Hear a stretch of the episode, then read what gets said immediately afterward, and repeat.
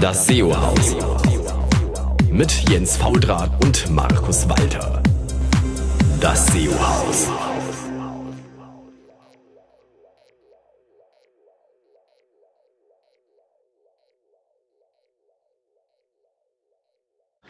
Hallo zusammen, hier ist wieder euer SEO aus und hier im wundervollen Berlin ist Jens Faultrat und Markus Walter ist leider ähm, nicht heute dabei, äh, was schlicht und ergreifend daran liegt, dass ich, als ich die Gäste gefragt habe, wann sie Zeit haben, vergessen habe, ihn auf CC zu setzen. Dann war ich drei Tage krank und habe ihm gestern gesagt, dass wir heute aufnehmen, was natürlich nicht geklappt hat, weil er dann natürlich äh, anderweitig verplant war und zwar mit einem äh, sehr wichtigen äh, Termin den ich persönlich auch kenne, der jetzt aber hier nicht zur Sache tut. Aber die Entscheidung ist definitiv mehr als äh, korrekt und hätte ich auch nicht anders getroffen. Dementsprechend ähm, aller Shame geht hier äh, on me und ähm, jetzt sind wir halt in kleiner Runde. Aber ähm, dafür habe ich gleich für euch ähm, drei Gäste gleich. Das heißt, äh, wir sind top besetzt und glaube ich, kriegen auch eine gute Show hin. Kurz vorher zwei Sachen in eigener Sache. Ähm, zum einen, wir gehen in eine kleine Sommerpause, weil zum nächsten Sendetermin bin ich im Urlaub, dann wird es mit dem Senden äh, sehr schlecht und ähm, wir haben eine kleine Umstellung gemacht. Wenn ihr jetzt bei uns kommentiert, werden die Kommentare sofort äh, freigeschaltet, weil ich immer zu selten reingeschaut habe. Das heißt, wenn dann immer drei Tage irgendwie ein Spam-Kommentar dasteht, nicht verwirrt sein, aber dafür seht ihr euren Kram auch gleich. Ich glaube, das ist einfach äh, angenehmer und den Rest löscht man wir dann irgendwann bei Zeiten wieder raus. Das zu den eigenen Themen und jetzt zu unseren tollen ähm, Gästen. Äh, und da haben wir zuallererstes ähm, erstmal Sarah Vandenberg. Richtig ausgesprochen? Ja, richtig ausgesprochen. Hallo. Hi, cool. Ähm, irgendwie aus Wien. Äh, genau, irgendwie aus Wien, aber jetzt in Hannover bei Matzak als äh, SEO-Manager. Sehr cool, sehr cool. Ähm, Hannover, Wien, ist es nicht irgendwie auch also ich liebe ja Wien. Ich finde die Stadt ja un unwahrscheinlich toll. Ja, ist sie auch. Aber Hannover ist auch schön. Total unterschätzt, wirklich schön. Ja, das stimmt. ja, ich kämpfe immer noch mit mir, seitdem ich mich mal irgendwann äh, eine, eine, eine, äh, nette Kollegin, die ähm, Nadine Höchstädter mir gesagt hat, wir treffen uns am Kröpke und ich habe diesen scheiß Kröpke stundenlang gesucht, weil ich meinte, das ist irgendeine große Uhr, dann ist das Ding 1,50 Meter hoch oder so, weißt du? Und ich habe gedacht, wo ist denn hier eine große Uhr? ähm, seitdem war ich da etwas. Aber Kröpke, ich habe gehört, entweder man trifft sich am Kröpke oder unterm Schwanz. Ja, genau. Was anderes geht gar nicht in Hannover. So, so wurde mir das auch gesagt. Aber wenn man es dann mal sich gefunden hat, kann man schon viel Spaß haben. Das stimmt. Ist ja auch so eine alte SEO-Treffpunkt aus alten Zeiten, als äh, die Leute noch im Abakus-Forum gewohnt haben. Wollte ich sagen, das ist aber auch schon ein bisschen her. Ja, das stimmt, das stimmt. Äh, aber es ist so. Ähm, aber jetzt haben wir schon den zweiten gehört. Nils ist da. Zwei Hallo. Worte vielleicht zu dir. Ja, Nils Dahnke, ich bin Head of SEM, also SEO, SEA Social bei der Matzak Mediengruppe. Erzählen wir vielleicht nachher noch ein bisschen was dazu. Sehr cool. Und als dritten haben wir Lars hier. Hallo Lars. Hi. Und du bist von? T3N, Online Marketing Manager bei T3N. Das heißt unter anderem auch für SEO zuständig. Sehr cool. Und gehörst nicht zur Matzak Mediengruppe? Ich gehöre nicht zur Matzak Mediengruppe und weder äh, zur Matzak Mediengruppe noch zu Heise. Auch diese Frage wird häufig gestellt. Aber auch aus Hannover. Auch aus Hannover, genau. Ich kann das nur bestätigen. Hannover ist eine sehr stark unterschätzte Stadt. Da ich ursprünglich aus Düsseldorf komme, halte ich mich jetzt mal vornehm zurück.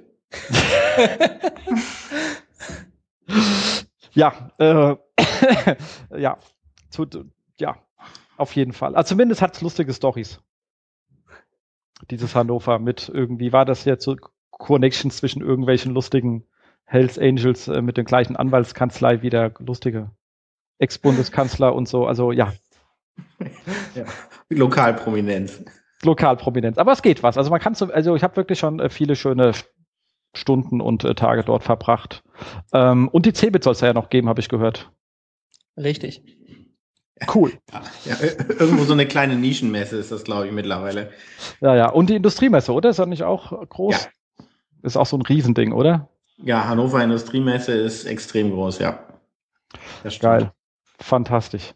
Aber zieht was. Zieht was. Okay, aber mal so ein bisschen äh, bisschen zu euch. Ich meine, ihr habt jetzt alle irgendwie etwas mit SEO zu tun. Jetzt wird man ja als SEO nicht geboren. Wie seid ihr denn da hingekommen, wo ihr hingekommen seid?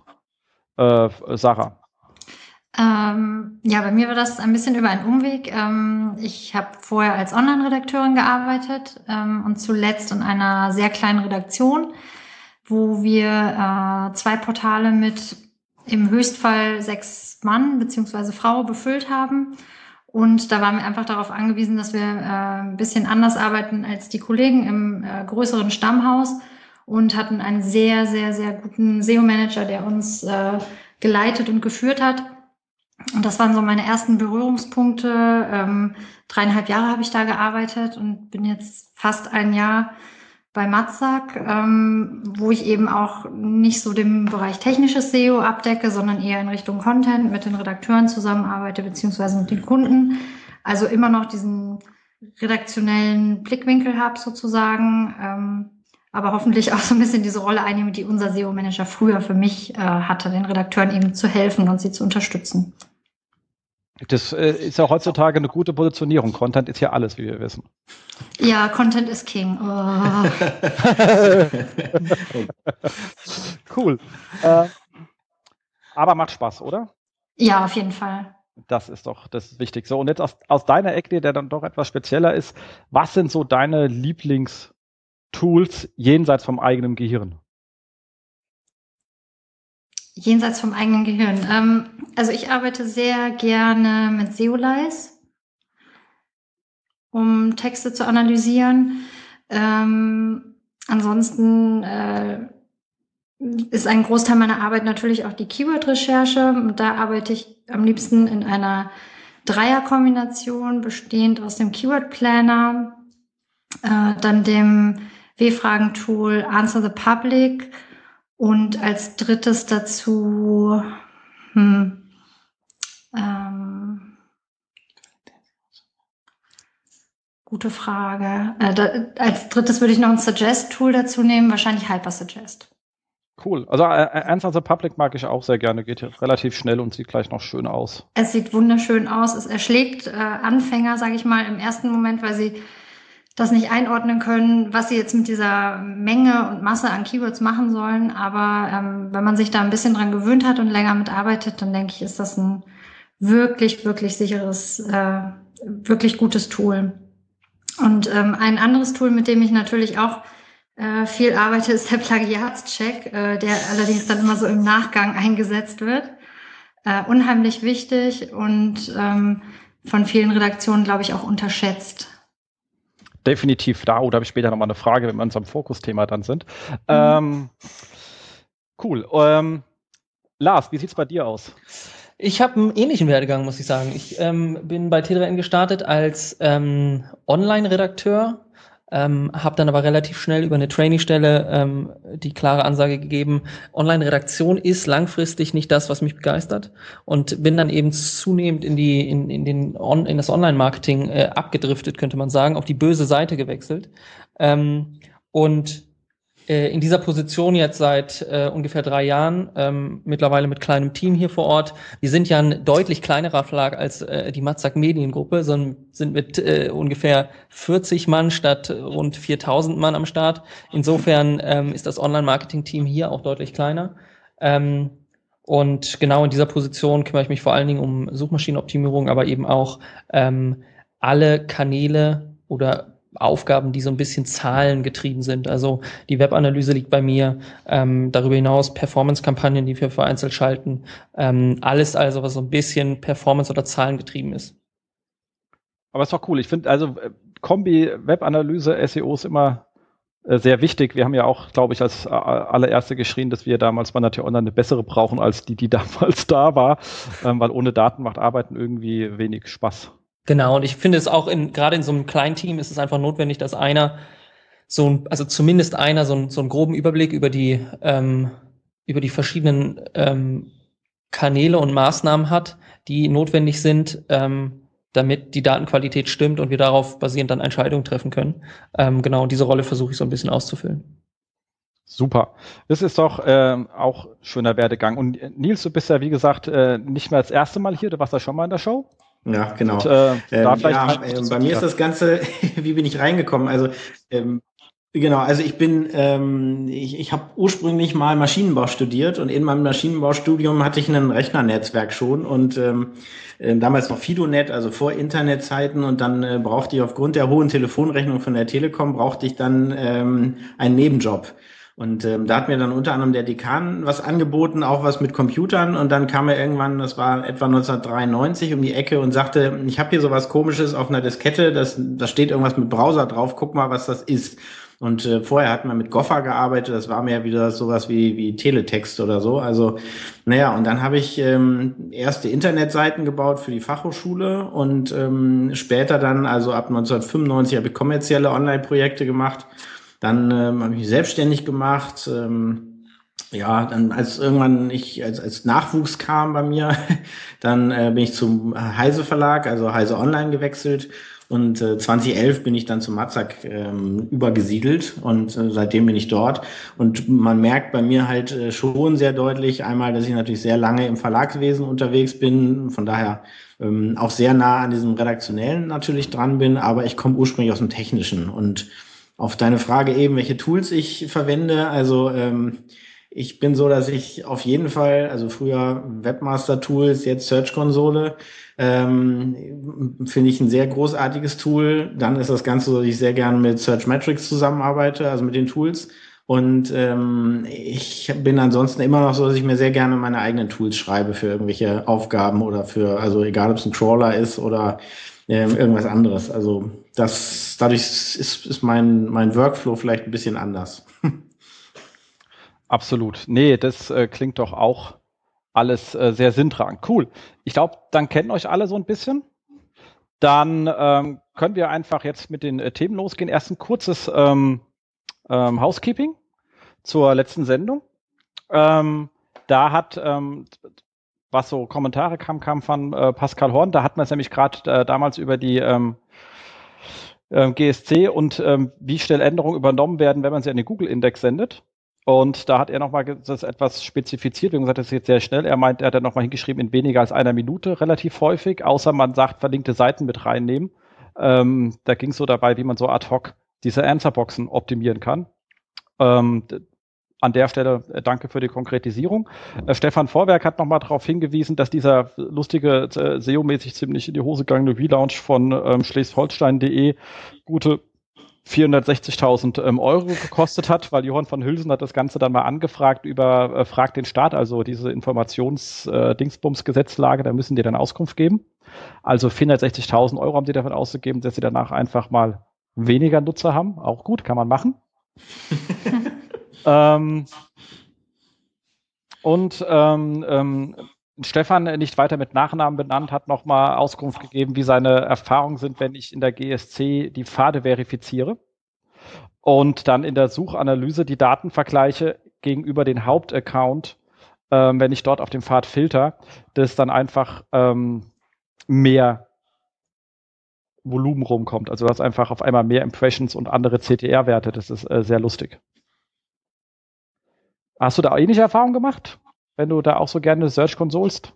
Ja, definitiv. Also ähm, bei Google News äh, sehen wir es halt auch. Also wir haben manchmal Exklusivmeldungen, die müssen ganz schnell rein. Und ähm, da warten wir dann nicht, bis Google, auch wenn Google bei uns häufig vorbeikommt, wir warten nicht, bis Google sich dann, sagen wir mal, die XML-Sitemap geholt hat oder bis es entdeckt hat, sondern wir gehen dann schon mal hin und pushen gezielt über die Search-Konsole. Und da gehen wir normal nie hin, verbundene Seiten, sondern da geht es darum, dass es schnell passiert. Und das passiert dann wirklich extrem schnell. Also mit diesem unter einer Minute oder einer Minute maximal kann ich definitiv unterstreichen, das stimmt so, ja. Cool. Das ist doch was. Ähm, jetzt muss ich mal ganz kurz schauen, dass ich gerade die Shownotes zugemacht, ich Idiot. Verklickt, gut. Ähm, du wolltest jetzt gleich auf den Vier-Wochen-Rückblick kommen wahrscheinlich. Genau. Vielen Dank dafür, exakt. Ähm, und zwar habe ich, äh, ist ja wie immer ähm, hoch individuell.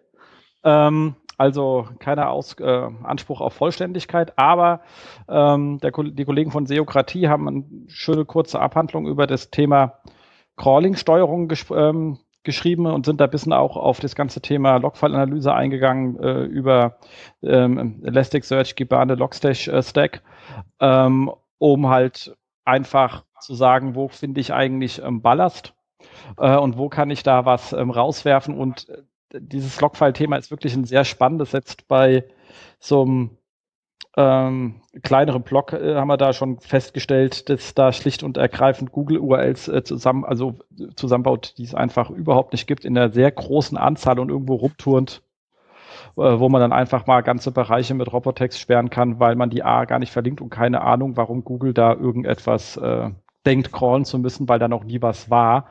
Ähm, aber schon äh, sieht man danach, dass sich der Bot komplett anders verhält. Also das ist irgendwie etwas, was sich definitiv lohnt, mal zu tun. Ja, äh, da, da vielleicht noch mal ein Hinweis. Also Elkstack hatte ich jetzt in die Show Notes mit reingeschrieben, weil wir es in dem Fall nutzen. Ach so, das war ähm, okay. Ich habe gedacht, das wäre meine kommt. Macht nichts.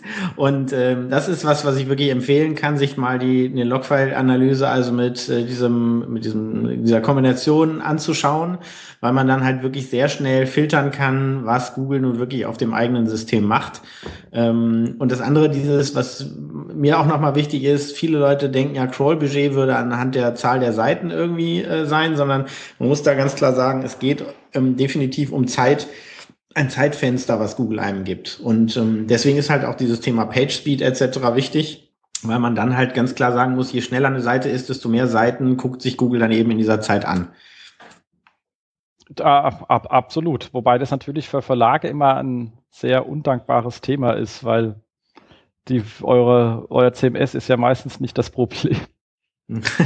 naja, das Thema würde ich jetzt nicht vertiefen wollen, aber äh, also ja, ich glaube, das, das Interessanteste ist, äh, gerade bei so Verlagen, die schon lange am Markt sind, ähm, Identifikation von Ballast, ganz klar. Sich anschauen, wo Google so rumturnt und ob das Inhalte sind, die wirklich relevant sind. Ähm, also wir kommen ja nachher nochmal dazu, aber wir haben gerade extrem viele Inhalte aus Google gelöscht und Google komplett ausgesperrt aus bestimmten Bereichen. Und ähm, es hat unserer Sichtbarkeit extrem gut getan, ähm, weil wir dadurch halt deutlich besser steuern können, wo Google einfach sich aufhält und was, was Google findet und so. Ne? Also deswegen Crawling-Steuerung, Riesenthema, kann ich wirklich nur empfehlen, sich mit auseinanderzusetzen. Ja, und, und wer halt denkt, hat eine kleine Seite, er braucht nicht, vergesse es einfach. Seit Google denkt, es muss JavaScript interpretieren, bauen die sich auch wilde URLs, die einfach überhaupt keinen Sinn ergeben. Sich ja, da wirklich mal reinzuschauen. Ähm, Kalenderdaten werden gerne auch mal geraten. Ja, genau. Das stimmt. Ähm, ja. Die versuchen auch irgendwelche Suchfelder auszufüllen, teilweise mit absolut bescheuerten Kram. Und du denkst dir so, oh Gott, was machen die denn da für einen Grotz? Also das ist, ähm, ja, ähm, das müssen wir mal John Wu fragen, da kriegt man wahrscheinlich auch wieder nur Blubberblabber zurück. Egal, aber egal. Wenn man schon gesagt, Ladezeit ist wichtig, gleich der nächste Hinweis. Auf OnPage gab es einen schönen Guide zum Thema Ladezeitoptimierung für WordPress-Seiten. Ist jetzt natürlich eher für Leute, die auf WordPress unterwegs sind, spannend. Aber dafür ist er halt auch äh, äh, sehr pragmatisch, was man an so einem WordPress alles rausholen kann. Und wenn der eine oder andere tont ja doch drauf rum, ähm, kann man sich einfach mal zu Gemüte führen, wenn man sich damit noch nicht beschäftigt hat, hilft relativ gut. Aber kommen wir mal zu etwas, was dann ein bisschen ähm, pragmatischer ist für Leute, die ein bisschen mit anderen Themen unterwegs sind, und zwar die Kollegen von den Internetkapitänen. Da einen schönen Gruß an Markus. Wir hatten gerade äh, vor, vor zwei, ich glaube zwei Wochen oder drei Wochen zusammen eine schöne Show ähm, äh, gehabt, zusammen in Hamburg. Ähm, aber hier habt ihr was Schönes geschrieben zum, ähm, wie man ähm, Lebensmittel, Online-Shops äh, gut ähm, äh, optimieren kann mit zehn Empfehlung Nummer eins war Rubrikenstruktur an Suchverhalten anpassen. Das gilt natürlich immer irgendwie. Ähm, ganz spannend fand ich allerdings Produktnamen optimieren und Eigenschaften mit angeben. Also wenn ein Produkt irgendwie glutenfrei ist, sollte man es mit reinschreiben. Und wenn es eine Farbe hat, wäre es auch ganz gut, wenn das irgendwie mit reinkommt. Ähm, Gerade im, im Food-Bereich, im Special-Food-Bereich machen Geschenke und Gutscheine Sinn. Ähm, so wie ähm, gerade Geschenkkörbe, Präsentkörbe, liegt lustige Suchvolumen auf dem Thema drauf. Ähm, nutzorientierten Suchbegriffe abdecken, also Produkte zum Abnehmen, zum whatever, also was will ich damit tun? Auch da liegt eine Menge Suchanfragen drin. Ähm, Inhalte für kritische Kunden, die suchen oft so Sachen wie irgendwas ohne Palmöl oder ohne Gluten oder so etwas oder Laktose. Ähm, da kann man Produkte nochmal zusammen gruppieren ähm, Pakete anbieten, also wie Probierpakete ist also gerade so im, im, im hochpreisigen Bereich, also so Wein, Whisky etc. sind solche Sachen immer sehr gerne gesehen. Ähm, Produktfinder, gerade wenn Leute draufkommen, die sagen, ich kenne mich gar nicht so aus, äh, wieder das Thema Geschenke, ich bin nicht Firmen in dem Thema, ich weiß so grob was und und äh, müsste da irgendwie recht schnell rankommen. Ist eher ein Usability als ein SEO-Thema, aber ein wichtiges. Ähm, Produktbewertung, äh, das gilt ja auch immer, kein Shop ohne Produktbewertung. Ähm, Ratgeberthemen, auch klassischerweise so Rezepte, Lexikon, Trends, alles, was so beibegeht. Und was ich persönlich eigentlich an, an der wichtigsten Themen finde, gerade wenn es im Lebensmittelbereich unterwegs sind, sind lokale Suchbegriffe, weil Lebensmittel sehr stark lokal gesucht werden. Ähm, vor allem, wenn man Filialen hat. Ähm, dementsprechend macht das an der Stelle einfach Sinn. Ich glaube, das ist jetzt kein Thema, an dem ihr groß unterwegs seid. Auf keinen Fall. Hast jetzt noch keinen Whisky-Laden nebenher aufgemacht? Nein, leider nicht. Wein wäre schön, aber habe ich noch nicht. Also da sind wir dann ja eher mit den Lokalen äh, unterwegs, weil wir mittlerweile ja nicht nur intern SEO machen, sondern auch für externe Kunden. Also für klein mittelständische Unternehmen, die, sagen wir mal, sowieso Anzeigenkunden bei uns sind und dann als Anzeigenkunde auch fragen, macht ihr auch SEO? Und auch in dem Bereich äh, helfen wir dann mit unseren äh, mit unserem Fachwissen und unserem Know-how eben aus und ähm, sind dann so, dass wir auch wirklich äh, Optimierungen auch für sehr kleine Unternehmen machen. Da ist natürlich lokal äh, absolut wichtig, sonst ja. ist man ja ko komplett verloren. Genau. Genau.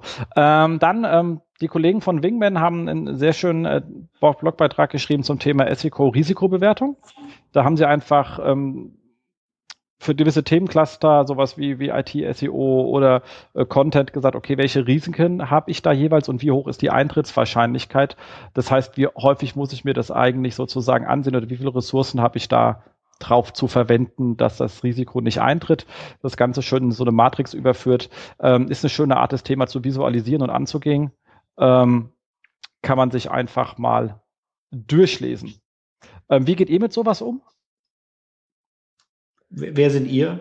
Ja, ihr, ihr alle drei. Also wie macht ihr das bei der Matzak? Ich meine, ihr habt ja da auch äh, viel. Also allein schon bei den ganzen Blättern, die ihr habt. Ja. die sich was ähm, naja, also es gibt so Sachen, die wir in fest. es gibt, es gibt Sachen, die gucken wir uns halt im festen Tonus an. Dann haben wir natürlich auf bestimmte Sachen auch ein Monitoring. Also die Technik bei uns hat diverse Tools in der Richtung halt ähm, auch laufen und, und überwacht Infrastruktur und solche Sachen. Da werden viele Sachen versucht über Automatismen oder eben durch entsprechende Workflow-Definitionen abzudecken. Das sieht bei uns ähnlich aus. Hallo? Also äh, wir haben einfach für, für verschiedene für verschiedene Szenarien äh, Workflows etabliert, in denen äh, in, also die die dann besagen, in bestimmten Tonus müssen wir uns halt äh, bestimmte Parameter wieder anschauen. Ähm, eine äh, so schöne Risikobewertung habe ich aber bisher nicht gelesen. Die muss ich mir, glaube ich, im Anschluss nochmal anschauen. Ähm, insofern äh, muss ich mich da eigentlich nur inhaltlich Nils anschließen, ähm, wobei wir natürlich da mit äh, deutlich kleinerem Aufwand ähm, zu tun haben, einfach weil es primär um eine Domain geht und eben nicht um, um Dutzende. Ja, das erhöht immer die Komplexität etwas. Aber auch die eine muss ja gut laufen. Es ist ja für euch dann umso wichtiger, dass die gut läuft, die Richtig. eine. genau. Ähm, die Kollegen von ähm, One Advertising haben einen schönen kleinen Guide geschrieben zu dem ganzen ähm, Thema äh, PRG, was ja ähm, zu Recht etwas gehypt ist im Moment, aber ist halt auch die letzte Lösung, die um einen so einfällt, wenn man irgendwie äh, Links maskieren will, weil alles andere versucht ja Google trotzdem immer irgendwie zu erraten. Ähm, dementsprechend, wer sich damit noch nicht auseinandergesetzt hat, sollte es äh, dringend mal lesen. Setzt ihr bei euch PRG ein? Bei uns nicht. Nein, nee. ebenso. Ah, dann denkt mal drüber nach. Macht, macht, macht Spaß. Kann ich nur sagen, macht Spaß. Ähm, dann hier von den Kollegen vom äh, SEOmonitor.com als auch vom äh, Marco äh, Sumago Young ähm, der Hinweis auf die Update der, äh, des Keyword Planners, der jetzt ähm, nur noch aggregierte Suchvolumen anzeigt. Das heißt, irgendwie 30 Begriffe werden irgendwie zusammengeworfen und du kriegst für alle 30 genau das gleiche Suchvolumen. Das heißt, bitte Themen nicht mehr aufaddieren, dann habt ihr irgendwie Fantasiezahlen und was von denen jetzt wie stark gesucht wird, Pech gehabt. Ähm, müsst ihr halt Ads schalten, gell? Dann äh, habt ihr auch bessere, habt ihr auch bessere Daten und äh, Google braucht auch ein bisschen Geld. Die kriegen ständig Steuer, Steuerstress in allen europäischen Ländern. Und bevor denen das Geld abgeht, tut einfach was für die arme kleine flinke Firma. Ähm, nicht, dass sie irgendwann nur noch Lavalampen verkaufen können. Ähm, allerdings, was ganz schön ist natürlich, ähm, man kann ähm, Cluster erkennen. Also wenn man sieht, die 30 Begriffe schmeißt Google durcheinander äh, zusammen in, einen, in einem Bereich, dann äh, glauben die auch irgendwie, dass das alles irgendwie äh, thematisch eng beieinander hängt. Ist ein bisschen blöd an dem Beispiel irgendwie, dass äh, HR Online auch mit Human Research im gleichen Cluster liegt. Ist halt auch HR, kann man verstehen. Äh, da sieht man wieder so weit zur Intelligenz von Maschinen. Ist halt doch nur Statistik. Kann man mal daneben liegen, dumm gelaufen. So viel zum Thema Google und Semantik. Exakt, da braucht man nicht mehr viel zu sagen. Ähm, aber ist halt einfach schön zu sehen, was Google denkt, was zusammengehört. Ähm, das kann man jetzt zumindest sehr schön erkennen an den Zahlen. Ähm, Suchvolumen und, und, und, die beste Bezeichnung zu finden, wird jetzt äh, etwas schwer. Dann muss man entweder ranken, dann kann man es in der Search-Konsole nachschauen zu beiden Begriffen, äh, oder muss halt Ads schalten. Hm. De, sonst habt ihr da verloren. Ähm, ja, wie findet ihr das? Aber ihr habt ja alle auch sowieso nicht gesagt, dass ihr mit dem äh, Keyword Planner arbeitet, also ist euch das wahrscheinlich Latte. Na, zur, zur Auswahl der, der richtigen Herangehensweise an Themen wird er äh, schon zu Rate gezogen, aber ähm, nicht so intensiv, wie das vermutlich bei nicht redaktionellen Websites der Fall ist. Insofern ähm, nutze ich den vereinzelt schon, gerade wenn konkrete Anfragen kommen. Ähm, hey Lars, ich habe hier dieses Thema auf dem Schirm. Ähm, in welche Richtung sollte ich das eher drehen? Dann werfe ich schon mal einen Blick in den Keyword-Planer, aber ähm, eben nur auf, auf unregelmäßiger Basis. Also wir arbeiten eigentlich für unsere Kundenwebseiten schon sehr intensiv mit diesem Tool und ähm, versuchen eigentlich auch in den Redaktionen ähm, so ein bisschen Bewusstsein dafür zu schaffen, dass zum Beispiel das Keyword äh, Marathon Hannover nicht dasselbe ist wie Hannover Marathon und zeigen das eben anhand ähm, des konkreten Suchvolumens auf. Ist dann halt schade, wenn das so nicht mehr möglich ist. Ähm, weil ich glaube, dass diese konkreten Zahlen eben auch Argumentationshilfen sind in der Redaktion, wo gerade im Bereich der Überschrift dann Diskussionen beginnen, das ist nicht so eine schöne Überschrift oder auch das ist nicht so ein schöner Seitentitel und ähm, wenn man dann zeigen kann, dass das Suchvolumen um ein Vielfaches höher ist für den einen Begriff als für den anderen, dann war das eine gute Argumentationshilfe. Da müssen wir jetzt halt mal schauen, wie sich das für uns verändert, ähm, wie wir damit umgehen konkret. Definitiv. Und da kann man auch nur sagen, jetzt bevor jetzt hier die ganzen äh, Semantik-Nazis wieder aus den Löchern kommen und sagen, ist doch alles identisch. Ähm, nee, ich hab, krieg ja auch zwei verschiedene selbst bei den Begriffen und äh, Punkt. Also wenn ich mich dann für eine konkrete Formulierung entscheiden sollte, habe ich da auch ganz gerne nochmal einen Blick reingeworfen. Ja, definitiv. Macht einfach Sinn. Ja, so ist halt Google, gell? Sammeln immer mehr Daten, geben immer weniger raus. Das ist äh, unschön. Mhm. Ähm, ansonsten habe ich hier bei The Next Corner, habe ich gar nicht vorher gesehen, aber ist irgendwie äh, eine coole Website ähm, von einem SEO, der schon auf verschiedene Stationen war, wie zum Beispiel verantwortlich für das ähm, SEO bei eBay, eBay Global. Und der hat da sehr schön geschrieben, wie sie automatisiert vorzugegangen sind, um ihre äh, Links intern äh, auszusteuern. Ähm, ist ein sehr, sehr spannender Beitrag, kann ich einfach nur mal empfehlen, ähm, äh, durchzulesen, weil in, in, Large Scale, also wenn ich so ein Ebay bin, dann kann, macht das irgendwie per Hand keinen Spaß. Ähm, und das muss ja auch relativ dynamisch sein, all die, weil sich das Ding ständig ändert. Jeder gesagt, äh, so schön geschrieben, äh, Ebay ist ein Biest, also äh, muss man mit bisschen Intelligenz ran. Ähm, ansonsten, ähm, Authorship Markup wird endgültig beerdigt. War das von mir? Nee, oder? Das war von mir. Ah, cool. Dann kannst du dazu auch zwei Worte sagen. genau, also ähm, das war ja schon seit längerem so, dass Google es nicht mehr den, den Autoren mit angezeigt hat in Suchergebnissen. Ähm, aber es war ja immer noch sowas, was einige gesagt haben, sollte man auf jeden Fall einbauen, damit Google wirklich den Autoren identifizieren kann. Dadurch, dass heute redaktionell äh, geprägt ja die Sendung ist, dachte ich, äh, passt das ganz gut, dass Google gerade ganz klar gesagt hat, nein, das Thema Authorship Markup ist äh, in, in, im HTML für sie nicht mehr relevant. Sie sind selber der Meinung, sie könnten so gut Autoren zuordnen, äh, dass sie das komplett ignorieren und nicht mehr nutzen. Und sie haben halt an der Stelle wirklich gesagt, man kann es ruhig ausbauen. Da kriege ich ja immer Angst, wenn die sowas sagen. Ja, aber auf der anderen Seite, bis sie wirklich mal so klar sagen, dass man etwas ausbauen kann, da passiert ja, also ich meine, klar, bei Links sagen sie ja auch, man sollte Umleitungen, nach einem Jahr hätten sie die. Äh, man könnte die 301er wegnehmen, da weiß ich definitiv, sollte man nicht tun. Aber in diesem Fall würde ich sagen, ja, kann man ruhig machen, weil ich glaube, dass die, die Autorenschaft an der Stelle nicht mehr ganz so entscheidend ist. Ja, das hat sich irgendwie erledigt, das Thema. Genau. Da bin ich bei dir. Genau. Dann hast du doch das andere Thema mitgebracht. Genau, und zwar äh, wird ja so ein bisschen gerade auch gehypt, der Nils Römeling äh, mit seinem SEO-Erfolg zur EM, äh, wo er halt mit Fußballnationalmannschaft.net zum Beispiel ähm, wirklich sehr schöne äh, Erfolge hat und ähm, wo er, ich glaube, er hat gesagt, er hätte sechs freie Leute, mit denen er zusammenarbeitet. Ansonsten ist das ja mehr oder weniger One-Man-Show. Zwar mit einer ordentlichen Vorbereitung und toller Technik etc., aber dass er wie so, also so ein kleiner David gegen Goliath, also er ist ja bei sehr, sehr vielen Rankings so, dass er wirklich den Großen da den, den Rang abläuft. Ähm, gönne ich ihm sehr. Ähm, ich war erstaunt, als er selber gesagt hat, dass bei so großen Sachen halt auch schon mal ein sechsstelliger Gewinn dabei hinten rauskommt. Also ähm, das Hut ab, finde ich sehr toll. Ähm, er ist damit mit diesem Projekt auch noch in Google News gelistet, ähm, was ich sehr äh, witzig eigentlich vor allem deswegen finde, weil es eine ganze Reihe von kleineren Zeitungen gibt, die es nicht schaffen, in Google News aufgenommen zu werden.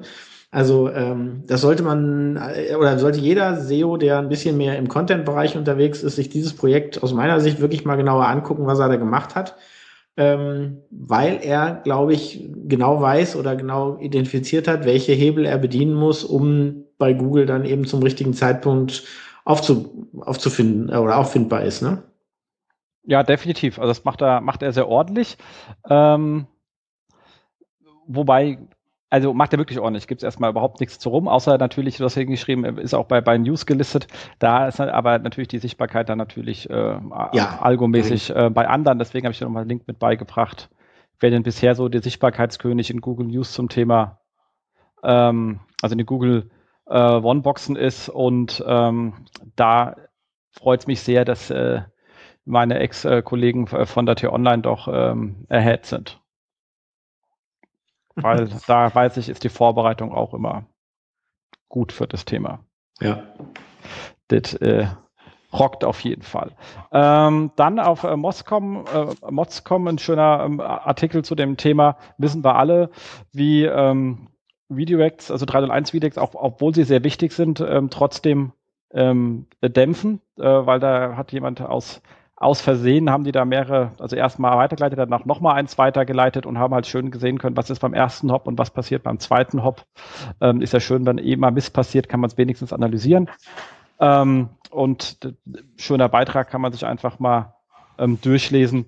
Ähm, und nur dringend sagen, 3 und 1er braucht man zwar wirklich, aber versucht dann wenigstens eure Ketten regelmäßig wieder zusammenzubiegen das ist auch etwas, was wir bei uns immer so als Regeltask haben, kann man sich so irgendwie einmal im Quartal anschauen und seine ganzen Ketten wieder auflösen, die einfach entstehen. Wie geht ihr mit dem Thema um? Ketten auflösen? Also ähm, bei uns ist es so, dass unser CMS, ich sag mal angeblich, aber meistens passiert es auch, ähm, keine Redirect Chains bildet, sondern direkt auf das richtige Ziel geht. Und ansonsten haben wir ähm, Crawler, die unsere Systeme in bestimmten Abständen dann eben ähm, automatisch crawlen und wir uns diese Ergebnisse dann halt in mehr oder weniger regelmäßig anschauen, um solche Sachen zu identifizieren und das dann als Ticket ins, in die Technik zu geben. Genau, bei uns verläuft das wahrscheinlich deutlich seltener, aber dann manuell ähm, über Crawler, die einfach prüfen, äh, wie da der aktuelle Stand ist. Ähm, auch hier ist wahrscheinlich wieder der Vorteil der einen Website, die dann äh, auch nochmal den manuellen Crawl möglich macht. Ähm, aber äh, im Prinzip ist das eine ähnliche Vorgehensweise. Ja. Also was bei uns die Komplexität deutlich erhöht, ist eben, dass wir auch sowas wie Content-Verteilung haben, dass also Artikel, Inhalte äh, zentral vom Redaktionsnetzwerk Deutschland, äh, das ja auch zu Matzak gehört, ähm, produziert werden. Stimmt. Und dann an verschiedene Tageszeitungen, sowohl eigene als auch externe, weitergegeben werden. Und ähm, da haben wir natürlich immer so wieder dieses Canonicals, wenn dann vielleicht irgendwo ein Artikel aus der Verteilung wieder rausgenommen wurde oder mit Bezahlschranke, ohne Bezahlschranke. Also da, da ist noch eine Komplexitätsebene drüber.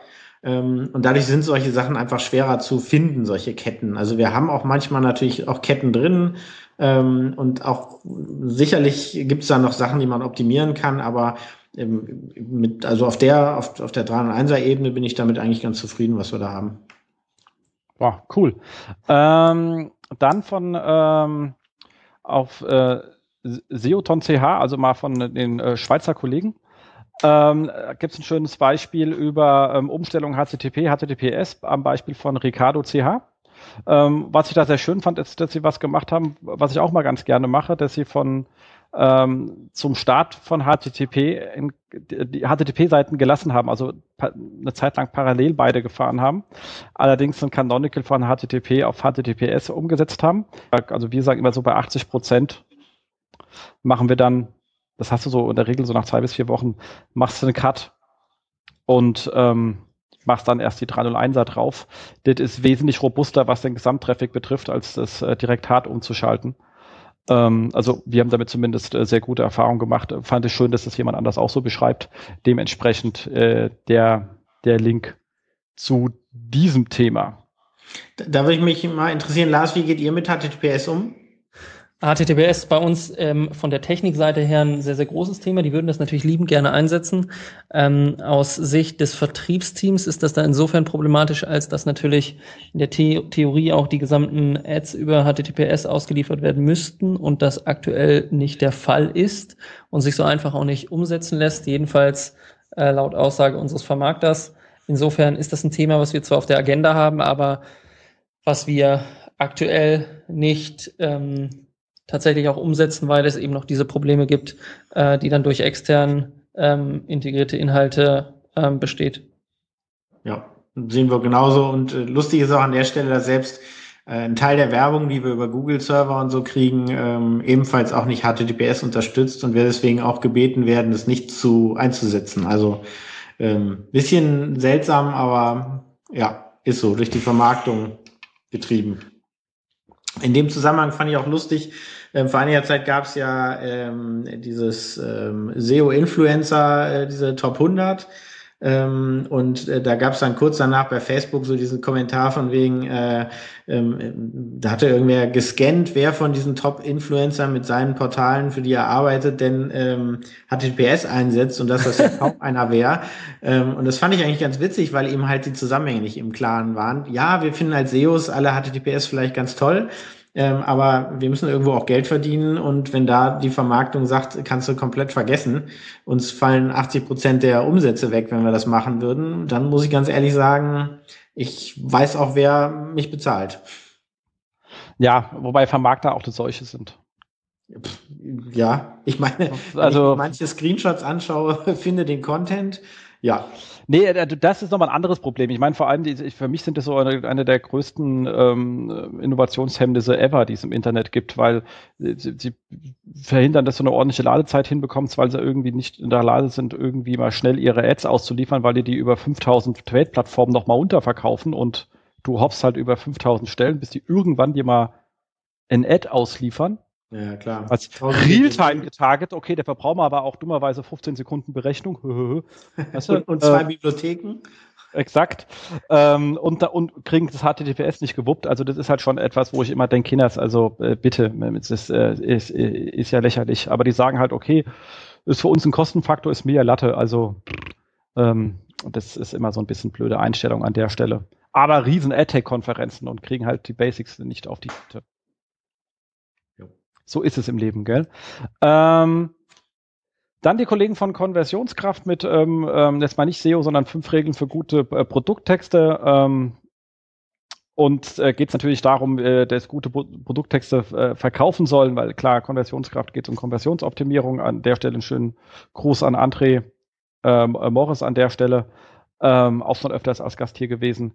Ähm, und dann natürlich immer das Geweinerei, äh, 5000 Produkte, wer soll das alles schreiben, wo er ganz klar sagt, ähm, natürlich äh, mit den Top-Produkten anfangen. Ähm, dann klappt das auch. Und ähm, Mehrwert deutlich machen. Das Wichtigste am Anfang setzen, keine Prosa, informativ und verständlich, äh, platziere Infos so, dass sie nicht stören, wobei er da ein Beispiel hat, was ich nicht schön finde, aber Geschmäcker sind halt ähm, unterschiedlich. Ähm, hebt dich vom Wettbewerb ab, das ist ganz wichtig, aber weite, bleib dabei erwartungskonform, also du darfst halt auch nicht verwirren und äh, zeige Kompetenz und schaffe Vertrauen. Ich glaube, das sind so Themen, die kann man da im Allgemeinen sagen, passen dann schon. Habt, habt ihr auch mit Produkttexten zu tun, Nils, bei der Beratung eurer kleineren Leute, die da ihr beratet? Ja, die Antwort gebe ich mal direkt an Sarah weiter, weil sie mhm. das in ihrem Bereich hat. Oh, Entschuldigung, ja klar. Ähm, Produkttexte ja, Shoptexte derzeit nein. Also wir arbeiten im Moment noch nicht mit ähm, Firmen zusammen, die auch Webshops haben, aber ähm, Produktvorstellungstexte haben wir bei einigen Kunden schon, ja. Ja. Wobei wir für Springer ja auch arbeiten. Ach stimmt, ja. Und bei Springer haben wir in der, genau, für den iKiosk zum Beispiel da in dem Fall sind es sehr viele Texte. Das ist zwar auch ein Shop, aber da geht es halt mehr ja um, ähm, um E-Paper. Und deswegen würde ich das nicht so ganz als Shop sehen. Ja, und es sind auch keine klassischen kurzen Produkttexte, sondern es geht halt mehr da um arbeiten wir halt schon äh, strukturiert. Es geht mhm. darum, im Prinzip ähm, sämtliche Titel, die als E-Paper vorhanden sind in diesem iKiosk, ähm, um die so zu beschreiben und zu erfassen, dass ähm, vor allem natürlich den Lesern oder den Interessenten klar wird, worum es geht, aber gleichzeitig natürlich auch Suchmaschinen darauf aufmerksam zu machen. Das ist klar. Das macht, das macht Sinn. Ähm, läuft so ein iKiosk irgendwie? Also ich kann mir das immer nicht so vorstellen, aber ich bin da vielleicht auch also gänzlich nicht die Zielgruppe für. Können wir wenig zu sagen, weil wir, wie gesagt, an der Stelle nur für das, äh, das SEO für, für Springer an der Stelle machen. Ah, ich verstehe. Okay. Ähm, äh, immerhin, ich dachte, die hätten so viele. Naja, umso besser. Ähm, naja, Springer hat an der Stelle ja produktbezogene SEOs. Sie haben keine, die so produktübergreifend arbeiten und da haben sie sich dann bei uns Unterstützung geholt, was ich sehr, was mich sehr freut. Also muss ich sagen, die Zusammenarbeit äh, macht Spaß, die ist gut. Ja, ja, das ist ein netter Laden. Ähm, das kann ich nur bestätigen. Ähm, kommen wir jetzt zu unserem Fokusthema, was ich so als mal genannt habe, SEO und Redaktion, weil wir da zwei lustige Blickwinkel haben. Ähm, und den allerersten, den habe ich äh, in einem tollen Vortrag von Lars gehört. Und zwar ging es darum, hast du referiert, und zwar ähm, auf der äh, Campix im unwahrscheinlich tollen Hotel Müggelsee. Ähm, mhm was man so als SEO eigentlich beachten soll, wenn man auf eine Redaktion zugehen will, weil man ein Contentstück platzieren will von sich. Also nicht intern, sondern man geht als externer SEO ein tolles Content-Marketing macht. Genau. Ähm, da ging es im Prinzip darum, wie man äh, Content idealerweise seedet an, an Redaktionen. Und da muss man natürlich auch ganz klar wieder unterscheiden zwischen den kleineren Redaktionen ähm, und den etwas größeren Redaktionen. Ich glaube, da können die zwei von Matzak auch noch eine ganz andere äh, Perspektive drauf bringen. Aber der Kernpunkt, ich glaube, der trifft sowohl auf die Arbeit zwischen externen SEOs und einer Redaktion als auch internen SEOs und einer Redaktion zu. Der Kernpunkt ist immer, zu verstehen, was so die verschiedenen Antriebspunkte sind, also was die verschiedenen Ziele der Abteilung sind und wie man die am besten über ein, ähm, äh, über ein, nicht über einen Kamm schert, aber wie man die zusammenbringt. Und da war vorhin auch ähm, der Hinweis sehr gut, dass eben dieser Keyword-Planer mit den äh, sehr, sehr deutlichen Zahlen zu den Suchvolumina von verschiedenen Keywords immer äh, eine Unterstützung war in der Argumentation. Äh, den, den fand ich sehr passend, einfach weil man da so sehr gut sieht, wie man Ziele von Redakteuren und ähm, SEOs sowohl intern als auch extern zusammenbringen kann, nämlich indem man dem Redakteur einmal die Möglichkeit eröffnet, eine größere Reichweite zu erzielen und dem SEO auf der anderen Seite eben eine Argumentationsgrundlage schafft, die ähm, eine bestimmte Keyword-Platzierung zum Beispiel ermöglicht. Ähm, wenn wir uns das jetzt mal von externen SEOs oder Content-Marketern oder wie auch immer man sie jetzt nennen möchte, ähm, sich anschaut, dann ist das Hauptaugenmerk, glaube ich, ähm, zu verstehen, in welchem Kontext Redakteure arbeiten, was deren Ziele sind und was das dann wiederum bedeutet für die Art und Weise, wie sie arbeiten und wie sie dann auch erwarten, dass man auf sie zugeht. Ich glaube, das ist so der, der, der Hauptpunkt meines Vortrags gewesen und der lässt sich auch sehr gut eben auf die ähm, Arbeit von internen SEOs und Redakt, äh, Redakteuren übertragen. Das ist cool. Und so, das, stimmt. Ich war, fand, ich war ja auch da, sonst hätte ich es ja gar nicht gehört. War ja ein spannender Vortrag. Du hast aber auch so wirklich so ein paar schöne äh, Don'ts gehabt, die du wirklich so aus deinem Arbeitsalltag ja auch ähm, erlebt hast. Und äh, da musste ich schon oft äh, in mich reinkichern und hatte auch schon direkt so ein paar Namen im Kopf, denen ich sowas zutraue. ähm, Richtig, ja. Vielleicht äh, magst du die noch mal kurz ähm, erzählen, weil du hast es ja auch wirklich, man hat ja, man hat ja richtig angemerkt, dass es für dich ein inneres Bedürfnis war, das mal so erzählen, weil du einfach gerne so ein, so ein Kram nicht mehr in deiner Inbox haben willst, weil es nervt. Also da hat, man hat so das Nerven solcher Sachen wirklich dir angemerkt. Richtig, ich habe ja äh, selber als Redakteur gearbeitet und insofern auch eine Inbox, die gerne von ähm, Presseverteilern befüllt wird. Ähm, und ich glaube, da ist man schon bei dem ersten und gängigsten Punkt, nämlich der Problematik, dass Presseverteiler immer ähm, und ganz grundsätzlich auf so eine gewisse Abneigung bei Redakteuren stoßen. Da darf man mich jetzt gerne korrigieren, aber äh, das, das kenne ich aus meiner Praxis. Ähm, ich glaube, das Wichtigste ist an dieser Stelle einmal zu verstehen, mit wem man da spricht und wie diese Person gerne angesprochen werden möchte. Und da gibt es Unterschiede zwischen Redaktion, Redaktion, aber meine Wahrnehmung ist immer, ähm, Telefon ist in der Regel ungünstig, weil Redakteure eben im Raum mit vielen anderen Redakteuren sitzen, die dann ähm, sich über längere Zeiträume konzentriert um einen Artikel kümmern. Und wenn dann vereinzelt immer mal wieder Telefonate stattfinden in eben diesem großen Raum, dann führt das dazu, dass alle in diesem Raum aus ihrem Fokus gerissen werden und dann entsprechend länger für den Artikel brauchen, an dem sie gerade sitzen. Das heißt, Telefon ist mal so ein schwieriges Thema. E-Mail sehr gut, aber eben nur, wenn es irgendwie persönlich formuliert ist. So jedenfalls meine Wahrnehmung. Die ähm, massenhaft verschickten ähm, Presseverteiler mögen funktionieren, wenn man rein auf die Zahlen schaut. Ähm, aber sie sind definitiv nicht die richtige Herangehensweise, wenn man versucht, langfristig in einem Markt zu arbeiten. Das heißt, zum Beispiel Pressearbeit für ein Unternehmen macht und plant, in diesem Unternehmen auch länger Pressearbeit zu machen. Und der dritte potenzielle Kanal ist dann halt irgendwie soziale Netzwerke, also Twitter, vereinzelt vielleicht Xing, LinkedIn oder Facebook. Und ich glaube, ähm, für die meisten Redakteure, zumindest so in diesem Themenfeld, in dem wir uns bewegen, ist Twitter ein sehr guter Kanal, einfach weil der in der Regel beruflich verwendet wird. Facebook ist für den einen in Ordnung, für den anderen nicht. Und Xing und LinkedIn werden in der Regel einfach nie geöffnet. Insofern ähm, für den Redakteur wahrscheinlich in Ordnung, aber für den PRler nicht.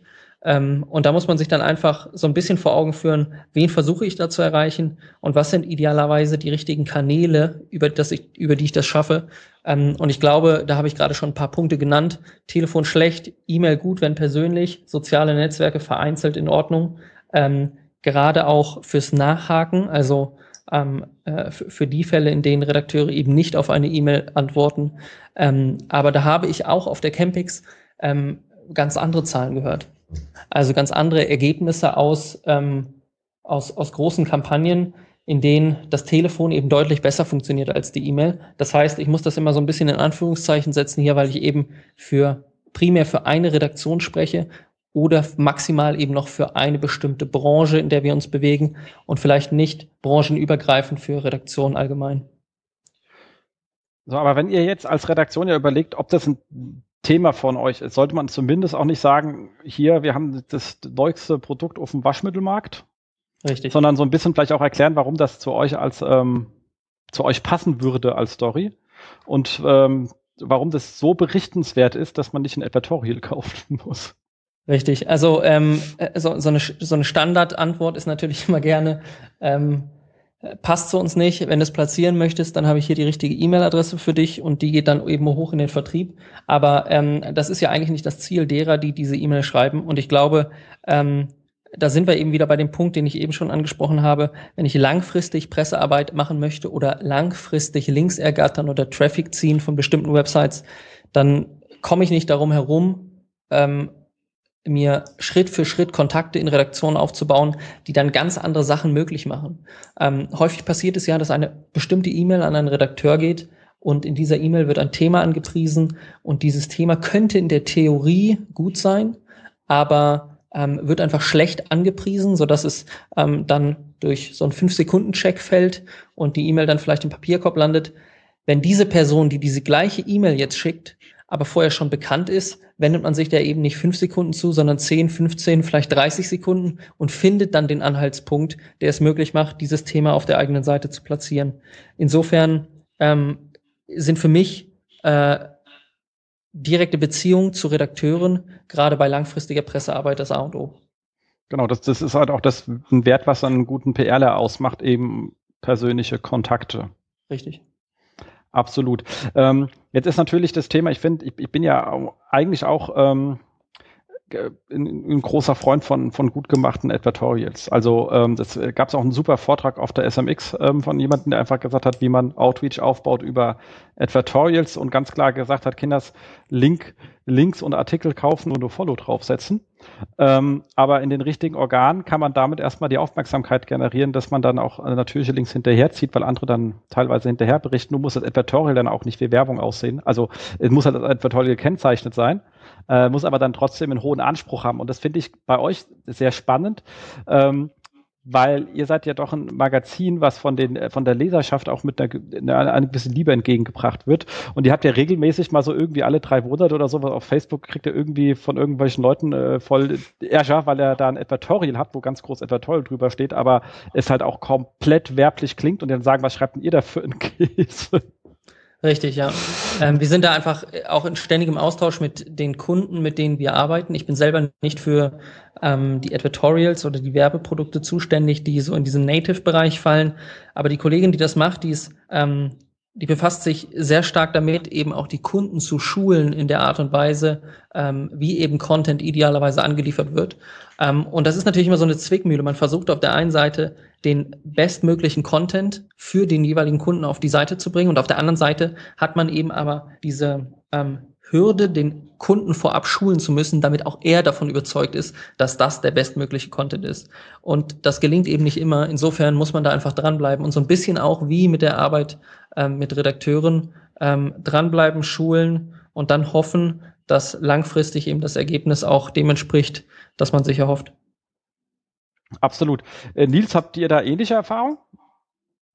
Das bei euch mehr also betreut? Ich, ich glaube, eben, also wie, ähm, wir sind halt, wir hängen nicht direkt in der Redaktion, aber Sarah hatte ja ähm, von Vienna AT, ja, mhm. ähm, deutlich mehr Erfahrung. Vielleicht erzählt sie einfach in dem Bereich nochmal. Ja, also, ähm, also ich stimme da Lars eigentlich zu. Ähm, Wenn es um äh, Kontakt zu ähm, äh, PR lang geht, dann ist der persönliche Kontakt natürlich immer das Beste. Ähm, ich persönlich bin ein großer Freund vom Telefon. Ähm, vielleicht auch nicht zur Freude aller Kollegen, aber ich denke, dass sich äh, persönliche Kontakte am äh, Telefon einfach leichter aufbauen lassen, gerade wenn man mit Leuten zu tun hat, die eben nicht in derselben Stadt oder im, im selben Land tätig sind, ähm, dass man sich dann einfacher kennenlernt als über so eine E-Mail, wo dann auch schnell mal Missverständnisse entstehen. Jetzt bei unserer direkten Arbeit ähm, geht es bei uns beim Thema, wie auf Redakteure zugehen, eher darum, wie gehen wir als Inhouse-SEOs auf die Redakteure zu. Ähm, was da auch noch ein großer Punkt wahrscheinlich für Inhouse-SEOs und für äh, PR-Leute ist, ist einfach auch das Selbstverständnis der Redakteure, dass man das ähm, versteht, sich damit befasst und beschäftigt. Ähm, ich wurde neulich mal gefragt, ja, wie macht man das eigentlich? Wie, wie tritt man an die Redakteure ran? Und meine Antwort war dann, dass das hat ganz viel mit Empathie zu tun. Also wer diese Arbeitssituation kennt im aktuellen, gerade im aktuellen Dienst, der ähm, weiß natürlich, was sind die Schwierigkeiten und Probleme der täglichen Arbeit und ähm, geht entsprechend auch anders ran und schickt nicht E-Mails, die drei Kilometer lang sind und ähm, vollgestopft sind mit irgendwelchen Fachbegriffen, die die Redakteure vielleicht nicht kennen oder nicht genau zuordnen können. Ähm, solche Sachen sind da ganz wichtig aus meiner Sicht. Absolut. Ja. Das stimmt. Genau. Ich glaube, das ist dann auch ein guter Übergang zum dem anderen Thema, dem wir uns, glaube ich, äh, widmen wollen. Äh, wie arbeitet man so als SEO mit ähm, Redaktionen zusammen? Ähm, und ähm, da, glaube hast Nils ja so ein paar Themen schon mal angeteasert und du fängst an mit äh, Zugang zum Thema. Genau. Also man, ähm, wenn man damit anfängt, ähm, dann ist das Ganze so, dass man sich eigentlich aus meiner Sicht ähm, erstmal damit beschäftigen muss, wo ist SEO überhaupt verortet innerhalb des Unternehmens. Also SEO kann ja entweder an der Technik dranhängen oder am Marketing oder direkt in der Redaktion. Und ich glaube, man schafft wirklich nur dann ernsthaftes Verständnis dafür im redaktionellen Bereich, wenn man ähm, es nicht an die Technik andockt. Ähm, ich bin zwar ein großer Freund davon, dass entweder eine Weisungsbefugnis in die Richtung äh, entsteht oder zumindest äh, eine höhere Priorisierung besteht, wenn die SEOs was in der Technik einwerfen. Ähm, aber ich glaube, man muss möglichst nah an der Redaktion dran sein, um zu verstehen, wie arbeiten die, ähm, wann, wann erreiche ich solche Leute und auf welche Art und Weise erreiche ich die. Und ähm, deswegen ist es so, neben dieser Verortung muss man sich halt auch ähm, bei größeren Häusern zumindest anschauen, wie sind Verantwortungen innerhalb des, äh, also deswegen Strukturen, Organigramme sich erzeugen. Wie sind Verantwortungen verteilt? Wie sind Budgets verteilt? Und wie, was für eine Hauspolitik gibt es? Ähm, denn wir stellen halt ähm, auch fest, dass manchmal ähm, Aufgaben oder an, an, an ja, nee, ähm, Wünsche, sagen wir mal, ähm, zusammengetragen werden von der Redaktion. Und ähm, derjenige, der das Budget übers Budget bestimmt, ist auch derjenige, der sich häufig durchsetzen kann. Ähm, und das ist natürlich schädlich an der Stelle. Da muss man ganz klar sagen, da sollte man halt auch einfach so zusammenarbeiten, dass klar wird, wir haben das gleiche Ziel. Und ähm, ich glaube, das ist so eine, so eine Sache, wenn man häufig so auf Konferenzen auch sieht, wie SEOs so untereinander sprechen. Ja, uns ist bewusst, dass es sowas wie einen Keyword-Planner gibt und wir kennen W-Fragen-Tools und wir wissen, was ein 301er ist und, und lauter solche Sachen. Ähm, aber einem Redakteur, der hat eigentlich ja einen ganz anderen Ansatz. Der hat eine Geschichte, die will er erzählen und er will Menschen erreichen. Und man muss, glaube ich, an der Stelle den Redakteuren so weit entgegenkommen, dass sie verstehen, dass wir ihnen helfen können, dieses, bei diesem Sendungsbewusstsein, so möchte ich das mal nennen. Und eigentlich geht es darum, dann Bedürfnisse intern im Unternehmen zu identifizieren und extern natürlich auch. Und ähm, da ist es deswegen halt auch da wieder bei den SEOs, ähm, wo ist es aufgehängt? Aus meiner Sicht sollte es irgendwo zwischen Redaktion und Geschäftsführung aufgehängt werden, ehrlich gesagt, ähm, weil es heutzutage ein sehr strategisches Ding ist und eben nicht dieses, wie man früher vielleicht äh, sowas hatte, wir holen uns eine Keyword-Domain, sind ein bisschen in der Technik weiter als alle anderen, machen ein bisschen was mit Semantik und anschließend wird das schon. So funktioniert halt nicht. Und ähm, deswegen ist dieses, ähm, was ich danach jetzt auch in, in, in Shownotes geschrieben hatte, also wer spricht mit wem und wie spricht man wen an, ähm, das ist was ganz Elementares. Also ich habe eine Reihe oder eine, ja, eine Reihe von Jahren bei Matzak halt auch direkt versucht, mit der Redaktion zu sprechen. Ähm, und manchmal haben sie mir einfach nicht zugehört, weil ich eigentlich ein Techniker bin aus ihrer Sicht. Ähm, und da ist es für Sarah, die halt deren Bedürfnisse und Wünsche einfach und deren Arbeitsalltag ganz anders kennt, ähm, da bewundere ich sie häufig einfach dafür, wie leicht sie den Zugang zu ähm, Redakteuren äh, findet, den ich einfach in der Weise manchmal auch überhaupt nicht gefunden habe.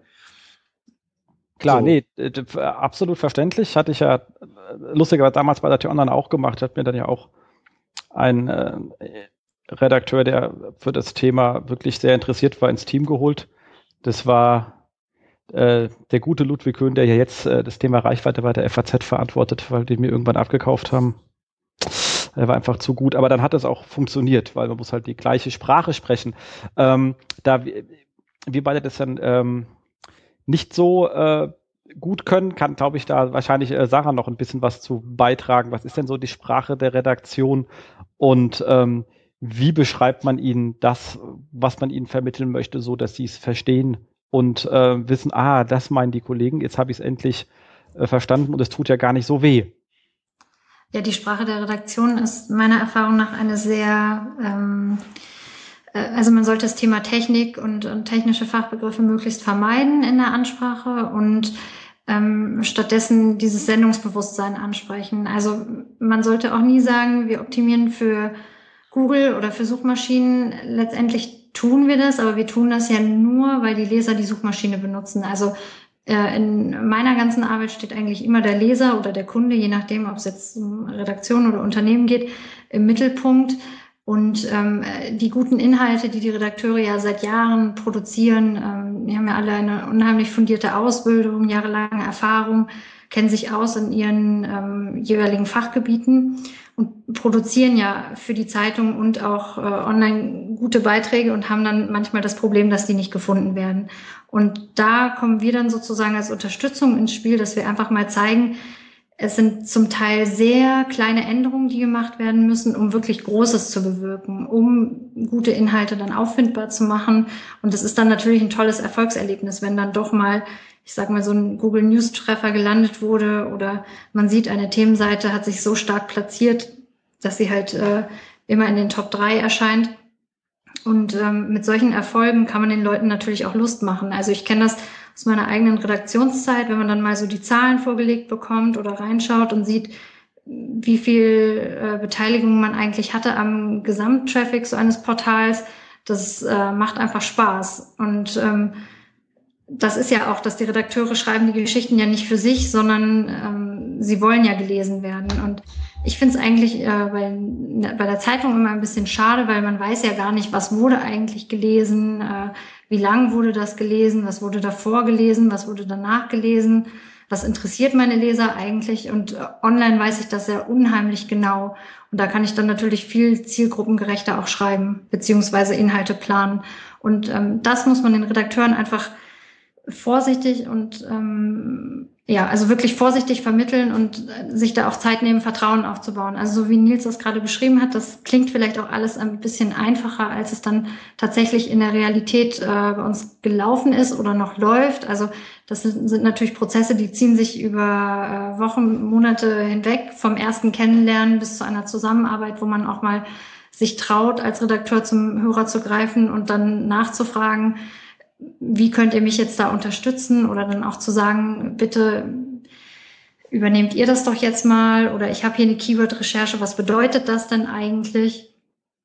Ähm, und da muss man sich unheimlich viel Zeit auch für nehmen.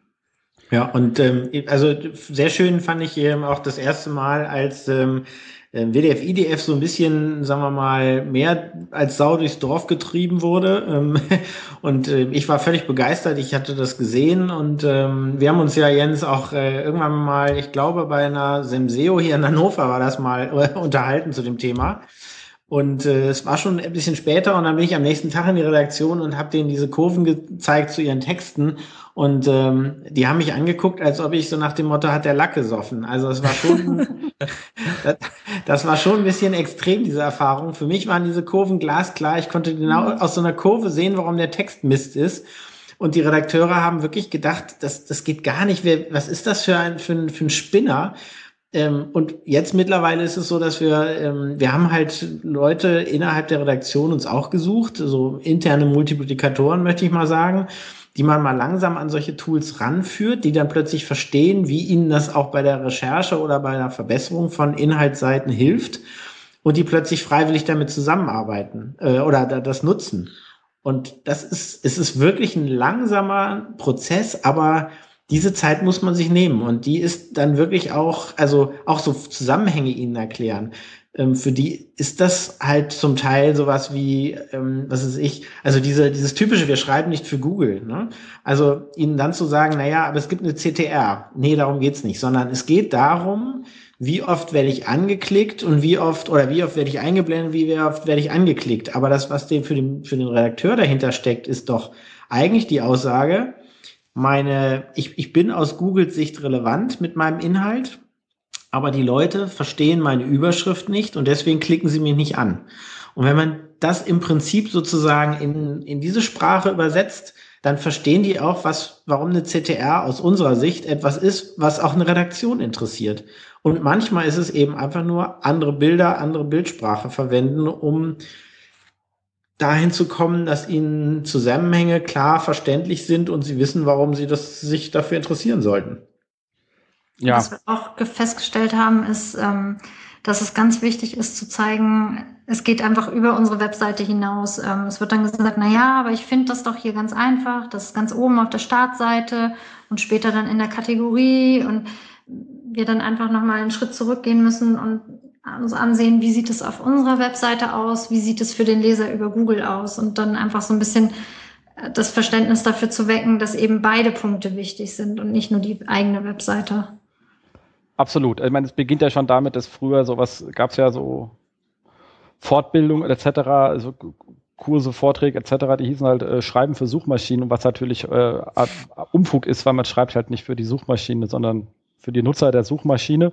Äh, ist schon mal sozusagen erster Wording-Fehler gewesen, der, glaube ich, für wenig Akzeptanz gesorgt hat. Ähm, was wir dann am Anfang auch immer versucht haben zu erklären, was ganz gut funktioniert hat, ist immer, wenn wir gesagt haben, guck mal hier, das ist, ihr schreibt gerade aktuell für eine Startseite und bei der Startseite habt ihr eine Konkurrenzsituation, das heißt, ihr steht mit eurem Thema in der Konkurrenz zu komplett anderen Themen. Ich habe da irgendwie, ich weiß, 40 Seiten auf so einer Startseite, wenn ich von oben nach unten äh, scrolle und äh, ich muss halt irgendwie den Nutzer beibringen, dass äh, mein Thema spannender ist äh, über den Brexit als das Fußballthema zum Beispiel. Also deswegen bin ich da so ein bisschen prosaisch unterwegs, äh, etc. pp. Ähm, wohingegen ich bei Google zehnmal das gleiche Thema habe. Ja. Und da muss ich halt sagen, ich bin, ich habe den besten Inhalt zu dem Thema. Da ist man ein bisschen, ist man weniger prosaisch, mehr faktenorientiert. Ähm, das ist einfach eine, eine, andere Zeile, die man dann schreiben muss. Und auch das Wort Zeile habe ich mir dann vom Ludwig äh, übernommen, dass du nicht sagst hier, sondern äh, du musst brauchen, wir brauchen für den Fall eine andere Zeile einfach. Ähm, das kam halt irgendwie besser an. Äh, mal Lars, eure Leute sind ja per se mehr technikaffin. Hast du da äh, trotzdem ähnliche äh, Problemstellung? Ich muss sagen, ich glaube, ich bin in einer sehr glücklichen Situation, einfach weil wir sehr technikaffine ähm, Redakteure haben und dann auch schon lange vor meiner Zeit Tools entwickelt haben, die im Backend die Optimierung auf Keywords, wenn man es mal ganz einfach fasst, ermöglichen. Ähm, und genau diese Tatsache, einmal, dass die Technikaffinität schon vorliegt und dann, dass es schon seit Jahren Tools gibt, mit denen diese Redakteure arbeiten, die so im Groben mit SEO zu tun haben.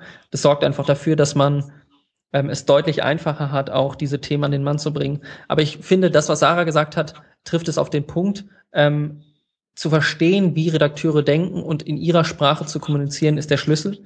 Ähm, und das muss man dann eben in einigen Verlagen stärker machen als in anderen.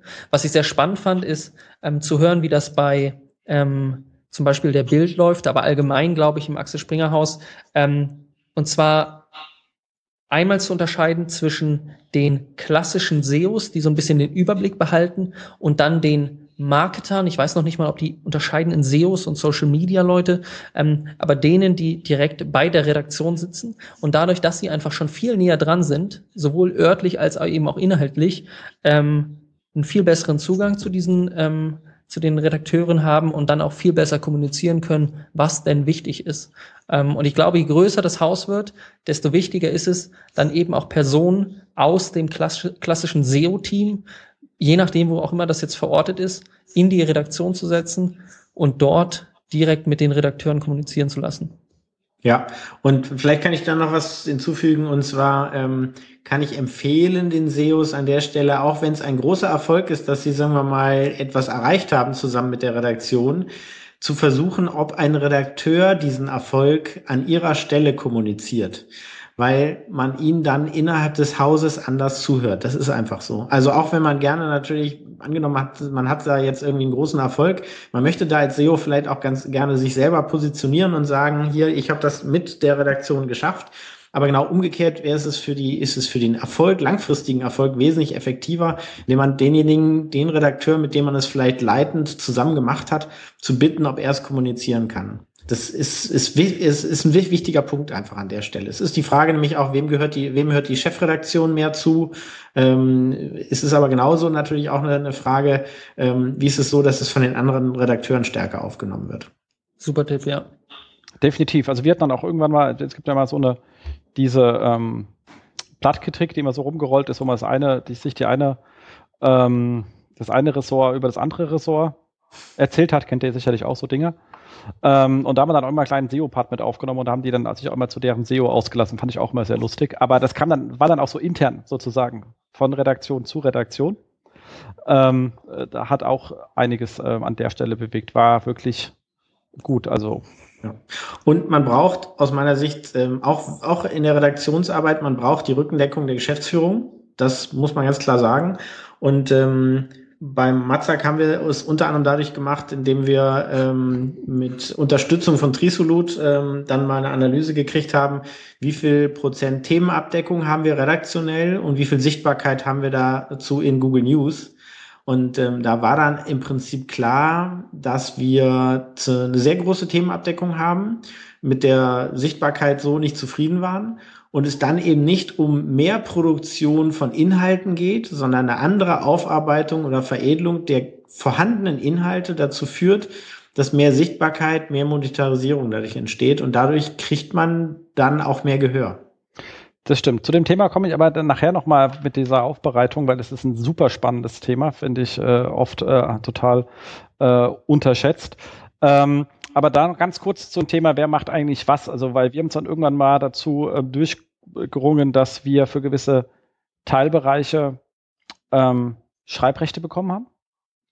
Ähm, was äh, vor allem jetzt die Meta-Angaben betraf, das heißt Titles und Descriptions, ähm, weil es äh, sehr schwer ist, solche Veredelungsaufgaben ähm, in den Workflow von Redaktionen, die ständig neue Artikel produzieren müssen, äh, reinzubringen, ähm, so dass äh, wir das dann quasi äh, übernommen hatten. Und ähm, die entsprechenden äh, zuständigen äh, CVDs haben das nur reviewed. Ähm, Vielleicht solltest du noch mal sagen, was ein CVD ist. Äh, Chef vom Dienst, ob das jetzt mehr erklärt, weiß ich auch nicht. Ähm, äh, so, sozusagen, dass wir da einfach ähm, Arbeit abgenommen haben und gesagt haben, komm, dieser, dieser, die, dieser Kleinkram. Ähm, wobei, sind, weil festgestellt haben, es gab immer Kollegen, die haben Spaß an dem Thema gehabt und äh, welche, die haben es halt einfach nicht. Punkt. Und äh, dementsprechend haben wir so zumindest dann eine, eine, eine Grundoptimierung für nahezu alle Inhalte hingekriegt. Ähm, was hochgradig ähm, ähm, effektiv war an der Stelle. Äh, und auch noch effizient, weil es halt die Leute nicht aus dem Arbeiten rausgebracht hat. Wenn man den immer nämlich hingeht und sagt, wo könnte man dem Artikel noch das und das ändern und der ist man in seinem Kopf schon beim anderen, ähm, äh, ist, find, ist ja eh, wenn das dritte Mal ankommst am Tag ungehalten. Äh, und, und, und B wird er halt langsam in der Produktion neuer Inhalte. Das ist halt auch irgendwie unschön an der Stelle. Ähm, hat uns aber lange gebraucht, das ähm, durchzufechten. Nachdem es aber hat man alle sehr, sehr glücklich damit. Also das ist halt wie immer am Anfang erstmal äh, ähm, und dem gesagt, wir beschränken uns auch wirklich nur ähm, auf die beiden Teile und ihr kriegt alle Änderungen immer äh, geschickt und irgendwann haben sie gesagt, schick, stell's einfach live und schick's uns dann irgendwann später, was ihr gemacht habt. Klappt schon, was ihr da macht, nachdem sie uns zweimal gesagt haben, was sie nicht wollen und dann hat es relativ schnell sehr gut funktioniert. Ähm, das an der Stelle. Ansonsten hast du noch das Thema Enabling, was ja auch ein super spannendes Thema ist. Dazu vielleicht auch mal drei Worte. Ja, also bei uns ähm, ist es so, dass wir im Moment eine Schulungsreihe, sage ich mal, in allen Standorten durchführen. Das heißt, wir, wir bieten Workshops an für die Redaktionen und haben da zum Teil auch extrem spannende Ansätze, dass dann die ähm, Onliner sagen, bitte macht doch mal eine SEO-Schulung für Printredakteure, damit die auch ein Bewusstsein dafür bekommen, was wir hier machen und ähm, worauf Sie achten könnten, wenn Sie denn Texte direkt an die Online-Redaktion weitergeben. Es ist ja so, dass viele Printinhalte auch online gestellt werden sollen und ähm, äh, dazu nochmal überarbeitet werden müssten, ähm, damit die Printredakteure auch wissen, worauf sie achten, was ist eine Keyword-Recherche, was ist ein Keyword? Und haben äh, im gleichen Zug ähm, auch wir nennen das die SEO-Checklisten, also ganz übersichtlich, ganz komprimiert ähm, die wichtigsten Informationen zum Thema Artikeloptimierung oder äh, Themenseitenoptimierung, Randspaltenoptimierung zusammengefasst, um den Redakteuren so ein, ähm, ich sag mal eher wirklich eine Checkliste an die Hand zu geben, die sie äh, einfach auf dem Schreibtisch liegen haben können und dann überprüfen, erfüllt mein Artikel jetzt die wichtigsten Kriterien und dann nochmal reflektieren, Nein, wenn, äh, wenn nein, warum nicht? Ist, ähm, ist da ein Muster erkennbar? Ähm, was können wir in Zukunft anders machen? Worauf müssen wir achten? Und dann auch nochmal Rücksprache mit uns halten. Ähm, an einigen Standorten hatten wir dann auch schon so, ich sag mal, eins zu eins Sessions, wo ähm, ich mit einem Redakteur den Arbeitsalltag einfach mal so einen, einen Arbeitstag verbracht habe und geguckt habe bei den aktuellen Meldungen, die reinkommen, wie kann man das jetzt angehen? Ähm, worauf müssen wir achten bei Verlinkungen? Ist es jetzt vielleicht gerade akut wichtig, eine Themenseite zu dem Thema zu erstellen und so weiter? Und ähm, das ist wirklich ein spannender Prozess, der noch lange nicht abgeschlossen ist. Und ähm, was äh, mir ein Anliegen ist auch zum Thema Schulung, das ist eigentlich auch nicht so, dass man da jetzt äh, Ziele vorgeben könnte und sagt, äh, jede Redaktion muss im Jahr vier Schulungen machen. Das ist einfach ein begleitender Prozess. Also Sie müssen die SEOs auch als als Partner ansehen, an die sie sich jederzeit wenden können mit ihren Fragen und die jederzeit auch ähm, sozusagen bereitstehen, um zu helfen, wenn jetzt spontan ähm, akute Themen reinkommen. das ist auch wieder so ein Thema. Es ist auch sehr zeitintensiv und ähm, genau zum Thema Zeit war mir gerade noch eingefallen, ähm, was, was in diesem Zusammenhang auch wichtig ist, ist zu vermitteln, wie schnell treten denn Erfolge ein, weil es gibt dann natürlich auch Redakteure nach so einer Schulung, die sind dann ganz happy, dass sie jetzt mal einen Artikel, ich sag mal, durchoptimiert haben. Und äh, warum der dann nicht durch die Decke geht, ist dann, hinterlässt dann große Fragezeichen und dass man da einfach äh, sensibilisiert und sagt, okay, das war jetzt super und jetzt machen wir das immer so und versuchen möglichst äh, alle Inhalte so zu gestalten, um langfristig dann eben diese Erfolge, die man jetzt nach dem einen Artikel vielleicht erwartet hätte, auch erzielen zu können gemeinsam. Definitiv. Und ähm, du hast noch den Punkt ähm, äh, Werkzeuge. Ja, wir, also einerseits versuchen wir im, im Rahmen der Keyword-Recherche ähm, ihnen Tools an die Hand zu geben, die sie einfach und unkompliziert bedienen können. Und ähm, auf der anderen Seite arbeiten wir auch mit einem eigenen Webanalyse-Tool, das im Moment allen Redaktionen zur Verfügung gestellt wird. Ähm, da läuft jetzt gerade unsere Kick-Off-Reihe sozusagen, ähm, damit diese Verbindung auch geschaffen wird zwischen äh, Artikeloptimierung und Webanalyse. Und das ist, äh, das ist ein Echtzeitsystem, also es ist ein mhm. Dashboard-System mit Echtzeitanalysen. Ähm, Gab es auch ein paar äh, Berichte unter anderem in Media auch. Ähm, das ist äh, Sona Analytics heißt das Tool. Und ähm, es setzt in weiten Teilen auf Google Analytics der Professional-Version, also der bezahlten Version auf. Und ähm, ist so, dass es im Prinzip an vielen Stellen ähm, entweder, sagen wir mal, sehr angepasste Analysen ermöglicht, weil wir halt bis zu 40 Dimensionen damit übergeben, die wir, die wir als Filter mit haben. Ähm, und es ist auf der anderen Seite halt so, ähm, wenn ein Redakteur versucht, sich durch Analytics durchzuklicken und ähm, eine bestimmte Art von Analyse, sagen wir mal, einmal in der Woche macht, dann weiß der nächste Woche eventuell nicht mehr ganz genau und hat auch häufig nicht die Zeit, um das wieder so zusammenzuklicken wie beim letzten Mal. Und ähm, über diesen Dashboard-Ansatz mit individualisierbaren, ähm, ähm, ich sag mal, Bookmarks oder Favoriten, ist es dann eben an der Stelle möglich, dass äh, die Redakteure sich ihr individuelles Dashboard mit Echtzeitansichten halt zusammenklicken können und dann eben auch sehen, was passiert da draußen eigentlich gerade und was passiert mit den Inhalten, die wir da haben und reagieren die Nutzer auch in Social Media da drauf. Also es ist nicht nur ähm, äh, Google Analytics als Datenquelle, sondern es gibt auch noch Social-Quellen, die damit reinwandern. Ähm, und da geht's halt unter anderem darum, dass die Tools, die wir wie selbstverständlich ähm, nutzen, in einem redaktionellen Alltag müssen die Sachen zum Teil auch einfach optisch ganz anders aussehen, weil ein Redakteur, wenn da gerade so eine, so eine Situation ist, sagen wir mal, ähm, wie in, in Hannover vor einiger Zeit es im Fußballstadion nicht klar war, ob da eventuell ein, ein Sprengsatz dep dep äh, deponiert ist oder was auch immer, ähm, die haben eine so hohes Aufkommen an Informationen, dass die mit einem Blick und mit wenigen Klicks direkt sehen müssen, was passiert da gerade. Und das bilden eigentlich die meisten von den SEO-Tools nicht äh, ab, weswegen wir da eben dieses äh, Dashboard selbst entwickelt haben. Spannend, spannend. Ähm, wie seid ihr an das Thema äh, Editor-Optimierung gegangen? Also wir haben halt versucht, viel SEO in den Editor reinzuknallen, damit es der Redakteur direkt alle wichtigen Infos hat, wenn er schreibt. Ähm, das ist im Moment noch, sagen wir mal, ein bisschen schwierig, weil wir nämlich, also es sind ja so viele Redaktionen, die wir haben. Ähm, also wenn man sich Matzak Wald sich an der Stelle jetzt ähm, anschaut, ist das Ganze ja so, dass wir ähm, etwa 15 Tageszeitungen, 29 Anzeigenblätter haben. Da kann man sich ungefähr vorstellen, dadurch, dass die natürlich äh, zum Teil auch im Laufe der Zeit erst hinzugekommen sind. Wir haben sehr ähm, heterogene Systeme.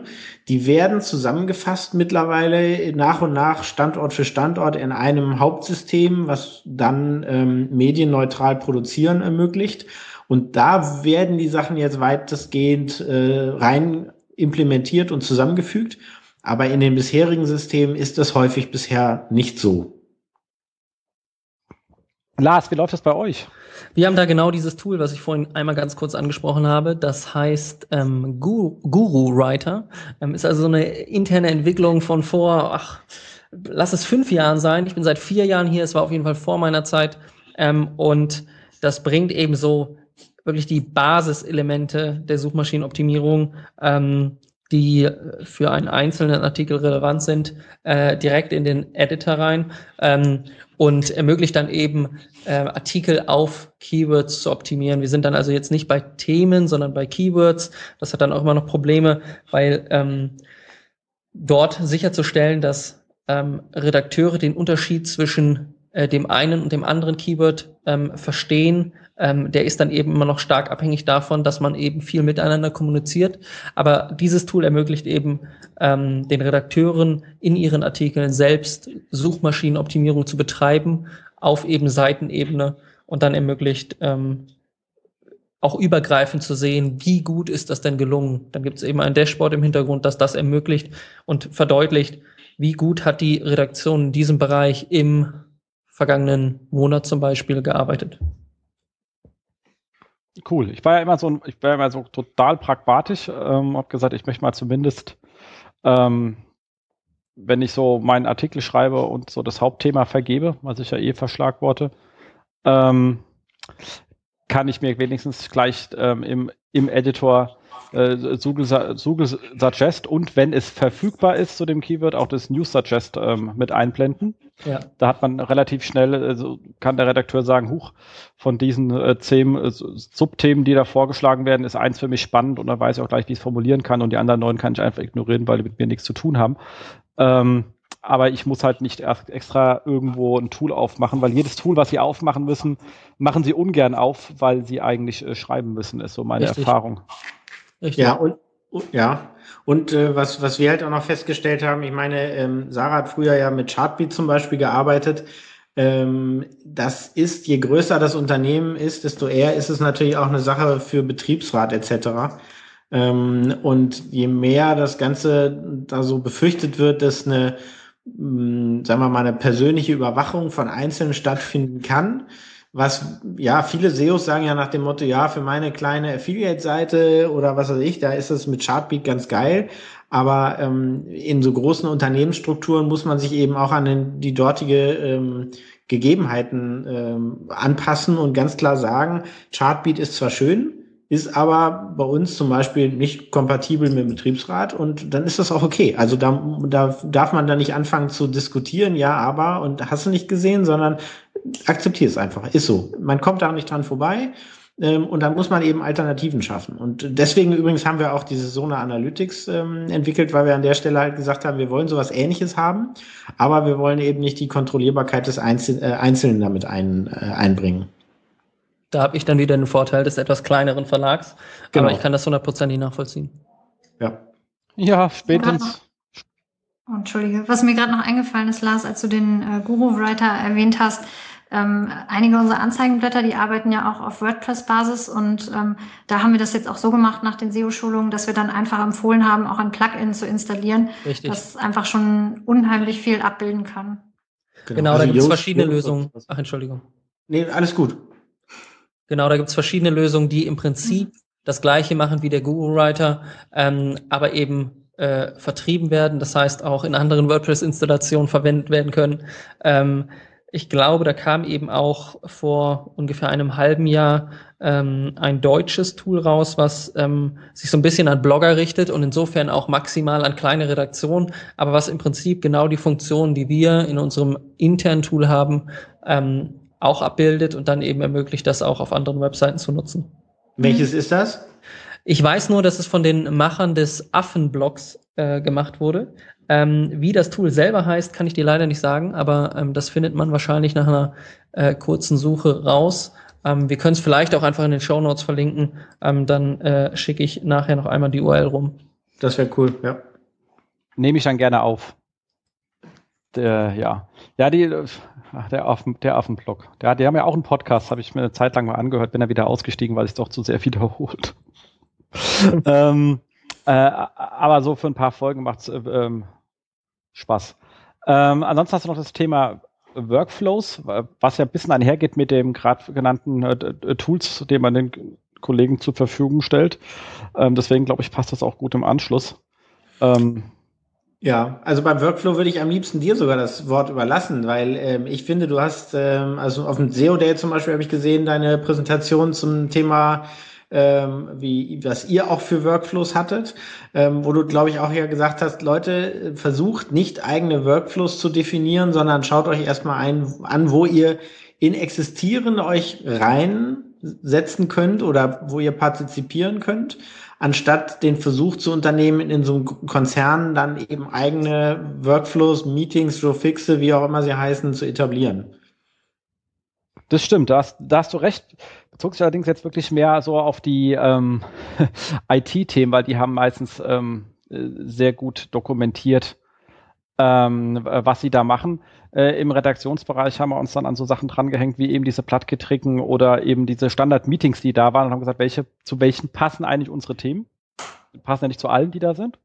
Ähm, und ähm, wo können wir uns da einklinken, beziehungsweise, wenn wir das paar Mal gemacht haben, übernehmt ihr es einfach ähm, selbst, wie du schon gesagt hast, dann klappt es auch ähm, am besten, wenn man sich dann mit diesem Thema rumsetzt. Also wenn man dann so irgendwie ähm, seine letzte Redaktionssitzung am Abend hat, wenn man da mal kurz resümiert und irgendeiner selber dann die ähm, Google News Zahlen mitbringt ähm, oder mal sagt, was waren dann hier die längsten Newsboxen, die man hat, die man ja sehr gut im Trisolo Tool nachschauen kann. Mhm. Ähm, da, was wir uns ja ausgedacht haben, übrigens äh, initial mal, also ähm, hauptsächlich Ludwig an der Stelle äh, in der ersten Version aus genau diesem Thema, weil wir die Zahlen einfacher haben wollten und dachten, das macht den Redaktionen Spaß, was dann ja auch so passiert ist. Ähm, äh, weil zu sagen, du hast so lange eine Newsbox gehabt mit dem Artikel, äh, Kollege, das äh, erfreut dich auch fast mehr, als zu sagen, äh, guck mal hier deine äh, Reichweite oder so etwas. Also das, ähm, das andere, da freut sich einfach wie ein Keks. Ähm, und wenn dann, äh, wenn man noch rechtzeitig einen kleinen Screen davon gemacht hat, freuen sie sich noch mehr. Das äh, ist immer ein schöner Anstecher gewesen, das auf jeden Fall. Ähm, Ansonsten kommt ja. zu dem Thema. Ja, der, ein, ein Hinweis vielleicht noch, auch solche Sachen wie Reichweite und Sichtbarkeit sind für viele Redakteure zu abstrakt ähm, an, an der Stelle, die, da können die sich nicht viel mit anf also nicht viel mit anfangen. Ähm, das muss man halt auch ganz klar sagen. Also ähm, liegt vielleicht auch daran, dass man natürlich auch bei Printreichweiten häufig so Zahlen hat, die so groß sind, dass man, äh, also ich zumindest sie mir kaum noch vorstellen kann. Ähm, und ähm, wenn ich dann sage, naja, du hast einen Sichtbarkeitsindex, Steigerung haben wir durch die und die Maßnahme jetzt um, was weiß ich, 0, irgendwas Punkte gehabt, das ist für den nichts. Aber wenn der weiß, dass er mit seiner Geschichte im Prinzip zu bestimmten Begrifflichkeit oder Suchbegriffen dann eben ähm, für einen Tag oder für, für zwei Stunden oder wie viel auch immer, als die Geschichte heiß war, ähm, da seine Top-Platzierung hatte, das, das ist für den was Greifbareres. Und ähm, das, das ist wichtig, genau. Und was eben bei Workflows eben übrigens auch noch, was ich noch sagen wollte, war dieses ähm, Qualitätssicherung muss man halt auch als Workflow definieren. Und zwar sowohl im redaktionellen, also wir sagen in den, äh, in den Schulungen zum Beispiel, setzt Zwischenüberschriften. Es ist wichtig. Es gibt dem Leser halt auch Halt mit dem Auge, wenn er scrollt. Und da muss man dann eben auch in festen Abständen gucken, machen die Redaktionen das? Wer macht es? Wer macht es nicht? Also auch diese Sachen sind Dinge, die man als Workflow definieren muss und wo man dann eben, also gerade Qualitätssicherung, wo man dann eben auch sagen muss, wie komme ich regelmäßig in den Kopf oder in den, in den Arbeitsalltag von den, äh, von den Redakteuren, aber auch von allen, allen anderen eigentlich, die beteiligt sind. Ne? Definitiv. Also da hatte ich auch ein schönes Beispiel, also jetzt nicht an dem, äh, an dem Use Case, aber an anderen Use Case, der ähnlich ist, aber so das bilden wir dann irgendwann ähm, ganz gerne mit den Kollegen von von On-Page On ab, weil da kann ich ja wirklich ähm, dem Crawler auch sagen, suchen nach gewissen Snippets, wie zum Beispiel, äh, wie oft kommt eine Zwischenüberschrift vor. Und ähm, parse das Datum raus. Und dann kannst du zusammenfiltern, gib dir dann auch von der letzten Woche mal alle, alle Artikel. Ähm, und dann, dann machst du noch einen Ressortfilter drauf, wenn es äh, an irgendetwas festmachen kannst, am besten an der URL und wenn nicht, halt musst du es an irgendetwas, was du am Quellcode finden kannst, machen. Dann kannst du schön sagen, wer hat denn jetzt die meisten Artikel mit weniger als ähm, ähm, äh, zwei Zwischenüberschriften oder so. Dann weiß man auch gleich, wo man hinlaufen kann. ja, das ist gut. Ja, die freuen sich dann immer. ja, aber dann hat man das halt einfach in großen Mengen im Blick. Ähm, das ist dann immer ganz schön und ähm, wenn man über die API sich die Daten gleich zieht, kann man das sogar noch äh, in, in, in, eine, in einen Zeitchart legen, was man ja über OnPage an sich nicht kann, weil der denn jeder neue Crawl überschreibt ja irgendwie den alten und die Sachen, die sie nicht selber in Zeitlinien legen, hat man dann halt nicht in Zeitlinien.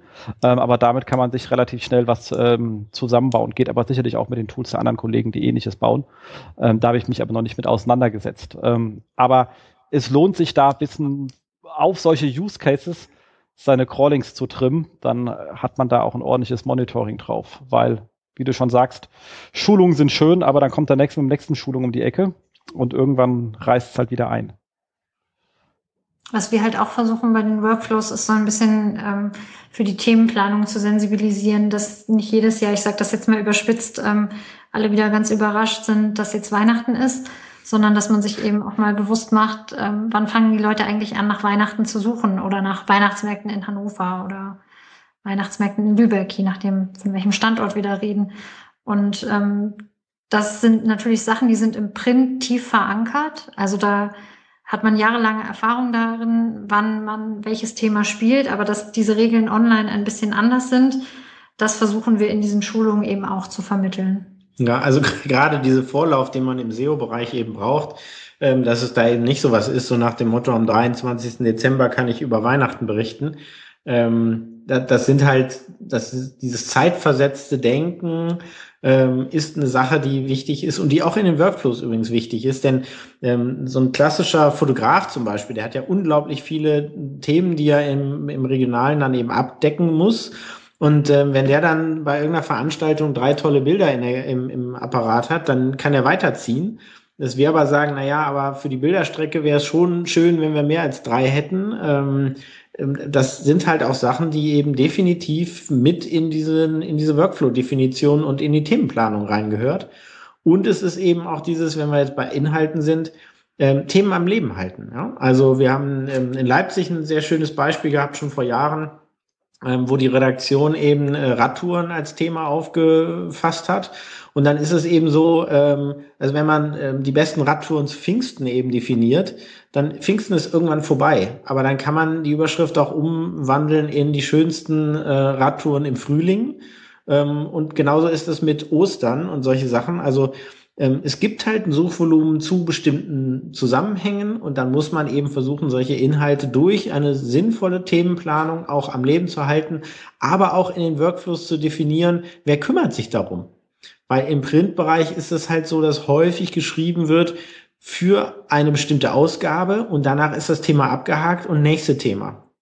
Und dass solche Workflows sind in reinen Printredaktionen häufig gar nicht vorgesehen, dass ein am Leben halten oder ein, ein Review, sagen wir mal, oder ein, ja, so eine Überprüfung überhaupt stattfindet. Wir hören dann auch ganz oft so das Argument, na ja, aber dieser Artikel, der ist ja uralt, den haben wir mal angelegt und den interessiert doch, da interessiert sich heute keiner mehr für. Und dann schauen wir auf die Zahlen und sagen, na ja, doch, eigentlich interessieren sich da schon ziemlich viele Leute für und der sollte jetzt mal aktualisiert werden. Und das sind halt Dinge, die im Print in dieser Form natürlich gar nicht vorkommen. Da würde man nie im Leben einen alten Artikel, ich sag jetzt einfach mal überspitzt, nochmal aufwärmen. Ähm, aber warum soll man die Sachen, die sowieso online stehen, nicht nochmal verbessern und überarbeiten? Äh, absolut. Also da bin ich 100% äh, bei euch. Wir sind dann auch, äh, also wir sind dann auch damals durch die einzelnen Ressorts gelaufen, äh, Kalender einfach äh, etabliert, also welche Themen wann. Ähm, die eben saisonal vorhersagbar sind. Was dann aber, was man dann aber das Jahr drauf gemacht haben, was dann eigentlich noch viel cooler war, weil das haben wir dann auch festgestellt, dass es ein ewiges Problem ist. Ähm, in Google News ist es ja relativ flatter, aber im Organisch ähm, zu Osterwetter rankt halt immer der Artikel vom Vorjahr. ähm, und, ähm, und, das haben wir ihnen dann auch beigebracht unter dem Motto journalistische Qualität, weil die sagen, weil die dann weil gesagt haben, Leute suchen das, wir ranken äh, auf vier, aber halt mit dem Artikel vom Vorjahr. Und ähm, Datum ist jetzt nicht so wahnsinnig groß und dann hast du halt eine komplett falsche Wettervorhersage drin mit sehr hoher Wahrscheinlichkeit. Und die Leute denken, man ist halt komplett verblödet. Äh, bis sie vielleicht irgendwann mal das kleine Datum irgendwo finden. Und ähm, dieses Bewusstsein, als zu sagen, guck mal, was das passiert einfach, ähm, hat da einiges bewegt. Und dann sind wir auch dazu übergegangen zu sagen, okay, es macht eigentlich Sinn, ähm, den alten Artikel zu nehmen und den umzuschreiben, weil den braucht eh keine Sau mehr. Ähm, aber der rankt halt schon. Und äh, so hat man dann gesehen, wenn man das über mehrere Jahre macht, dass man dann irgendwie, was ich was im ersten Jahr, wenn man ein Thema bedient, auf Position 12 am Ende ist, was einem dann nicht, äh, außer Ehre nicht viel gebracht hat. So, im nächsten Jahr ist man auf 8 und im dritten Jahr ist man auf 4. Also einfach alte Artikel nehmen, aktualisieren, Datum hochsetzen ähm, aber mit der, mit der URL schon arbeiten und dann deswegen auch nicht zwingend die Jahreszahl in die URL reinzuknullen, ähm, sondern wirklich stehende URLs für die Themen einfach zu haben, die man einfach aktuell hält. Äh, wahnsinnig geil. Besonders absurd ist ja auch, dass allein das Ändern des Datums häufig schon ähm, einen ähnlichen Effekt bringt. Der sorgt dann halt nicht für inhaltliche Aktualität, aber bei einigen Artikeln ist das auch gar nicht nötig. Das heißt, wenn es entsprechende Absprachen gibt zwischen Redaktion und Online-Marketing oder SEO-Team, dann reicht es häufig, häufig auch einfach, ähm, die äh, Datumsangaben zu ändern, ähm, vielleicht nochmal die Search Console anzuschmeißen und den Artikel neu crawlen zu lassen, genauso wie vorhin besprochen. Ähm, und dann hat man einen ähnlichen Effekt, ohne aktualisieren zu müssen. Aber grundsätzlich bin ich dabei dir. Das Aktualisieren ist halt immer der, ähm, die bessere Vorgehensweise. Ja, definitiv. Das mit dem Datum hochsetzen funktioniert ja auch lustigerweise in Google News ziemlich äh, easy. Ja, genau, äh, genau. Also da, daher kennt man es ja auch, aber dass es so gut eben auch in der organischen Suche funktioniert, ist dann manchmal doch erschreckend. Das stimmt, absolut. Cool.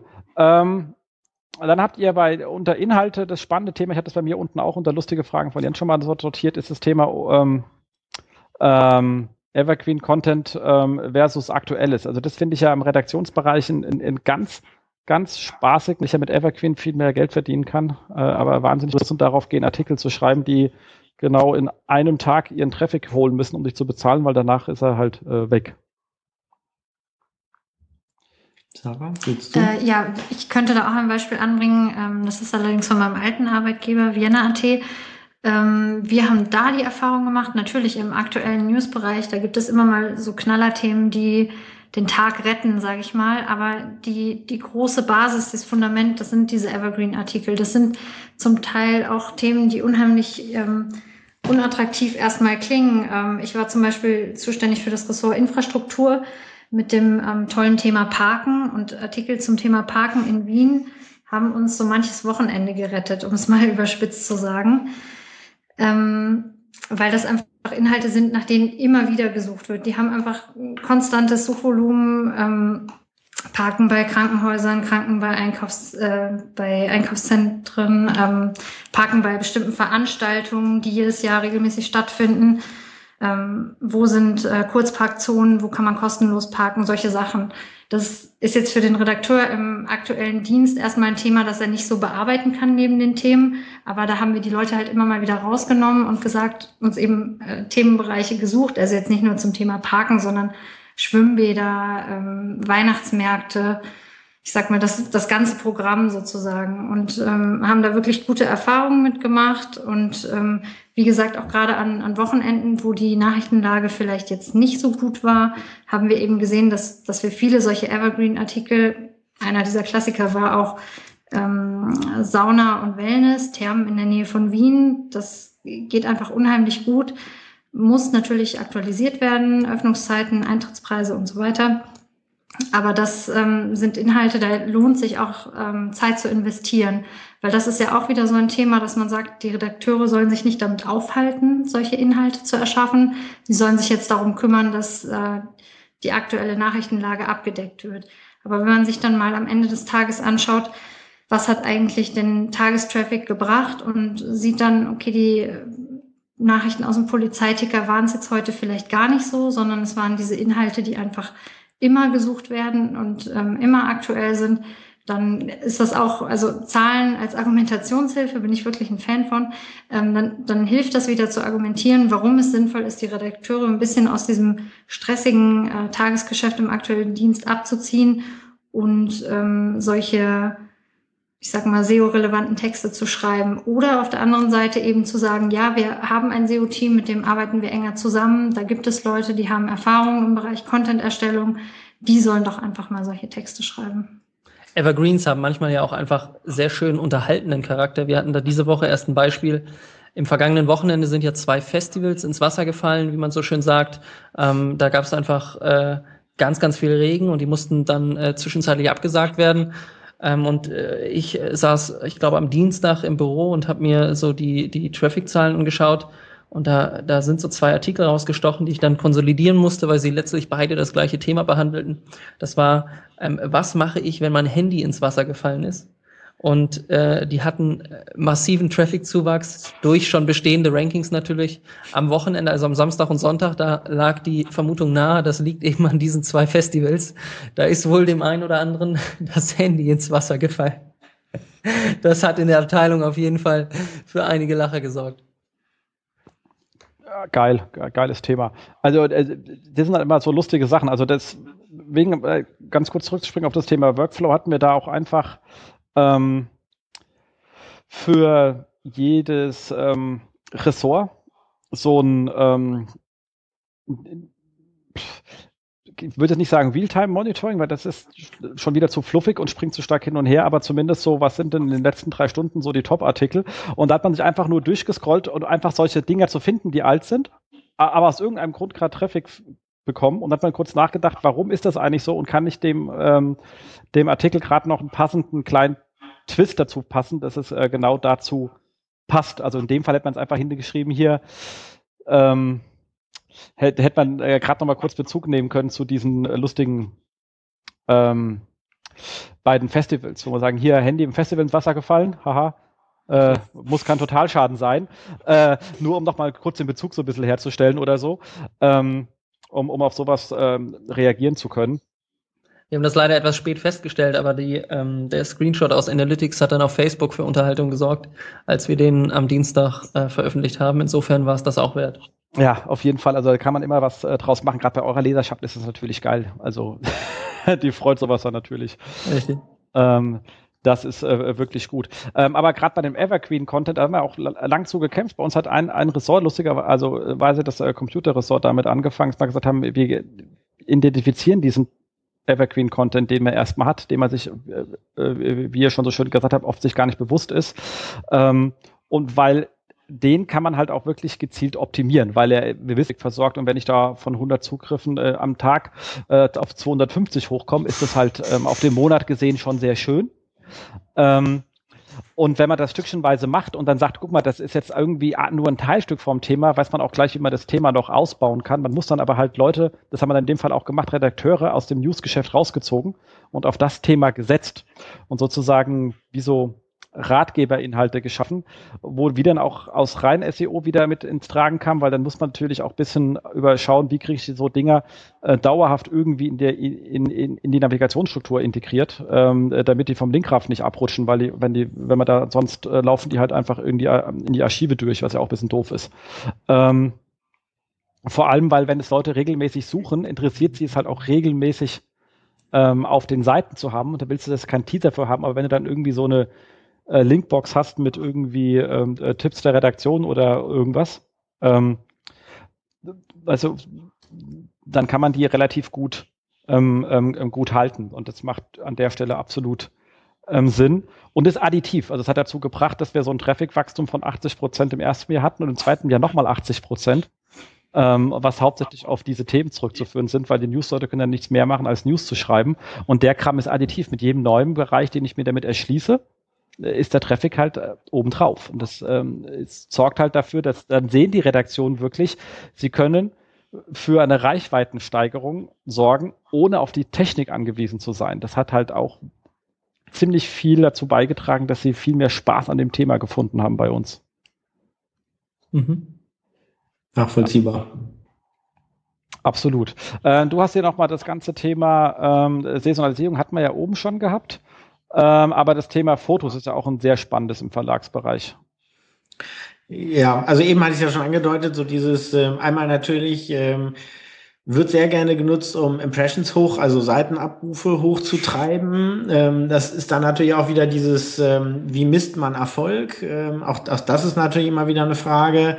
Ähm, da muss man natürlich auch differenzieren, wenn es immer heißt, na ja, ähm, auf jeden, was weiß ich, jeden dritten Klick kommt eine zusätzliche Ad-Impression, aber in Bilderstrecken gilt das an der Stelle natürlich überhaupt nicht oder werden zum Teil auch so schnell durchgeklickt, dass es nicht relevant ist für die Werbeverkäufe. Ähm, auf der anderen Seite ist es natürlich trotzdem etwas, was zum Beispiel auch ähm, eine höhere Anzahl von Shares in Social Media bedeutet. Ähm, oder eben auch, dass die Leute länger auf einer Webseite sich ähm, ähm, bewegen. Also typisches Thema ist zum Beispiel sowas wie ähm, Hannover Marathon. ähm, wer dabei gewesen ist und irgendwie fotografiert wurde, der will sich in dieser Bilderstrecke sehen. Und wenn da 200 Bilder in dieser Bilderstrecke ist und er findet sich auf Bild 150, dann klickt er mindestens bis, bis dahin auch durch. Ähm, aber da ist es am Anfang vor allem auch so, so sowas gewesen, dass man in Redaktionen eben auch klar machen musste, ähm, versucht dort mal auch ein paar Bilder mehr zu, reinzukriegen und eben nicht nur die drei Stück, die für Titelseite und vielleicht den Artikel im Inneren dann nochmal irgendwie wichtig sind, ähm, sondern die, die, das, also man möchte die Menschen halt, wenn man, ich sag dazu immer Talk of the Town, also Stadtgespräch eigentlich sein will, dann muss man den Menschen das auch liefern, was sie erwarten. Und das ist an der Stelle eben auch, dass wenn wir von solchen Marathon berichten, dass eben möglichst viele Teilnehmer auch abgebildet sein wollen. Ähm, das, das kann man schon sehen und deswegen ist dieses Print to Online an der Stelle ein sehr schwieriges Unterfangen am Anfang. Ähm, aber ähm, wir können definitiv sagen, es gibt sehr viele Redaktionen, wo auch die Chefredakteure längst erkannt haben, wie wichtig das Thema ist und uns an der Stelle eben auch unterstützen. Also das muss man auch ganz klar hervorheben. Ähm, aber es ist eben, ja, wenn man die Impressions hochbringen will, ähm, ich meine, Jens, wir hatten uns darüber auch ja schon mal unterhalten. Also, äh, wenn man die Impressions hochbringen will, dann macht man im Prinzip möglichst Bilderstrecken zum Nacktrodeln.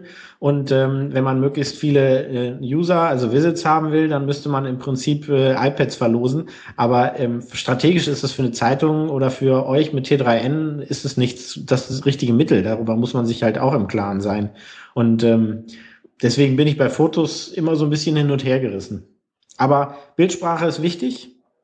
Und ähm, auch wenn ich manchmal mich so ein bisschen wundere, ähm, äh, was weiß ich, dass zum Beispiel eine Angela Merkel mit einem aus meiner Sicht Langweiler-Thema, sagen wir mal, auf der Hannoverschen Allgemeinen Zeitung vorne auf äh, online auf der ersten Position steht, ganz wichtig da oben ist. Da geht es natürlich auch darum, dass solche Zeitungen eben auch einen, eben einen ja mehr vermitteln muss als nur das, was irgendwie gerade wichtig, äh, äh, nee, nicht wichtig, was gerade gut, gut geklickt wird. Sonst hätten wir wahrscheinlich irgendwie immer nur ähm, irgendwelche Unfälle und ähm, was weiß ich, äh, irgendwelche Skandälchen auf der ersten Seite. Und eine Hatz halt halt ein, oder Hannoversche Allgemeine Zeitung hat halt einen ganz anderen Anspruch als eine Bildzeitung. Und da geht es natürlich auch darum, das auf so einer Online, auf so einer Webseite, auf einer Online-Präsenz äh, zu, zu zeigen und eben auch bewusst Akzente, redaktionelle Akzente zu schaffen.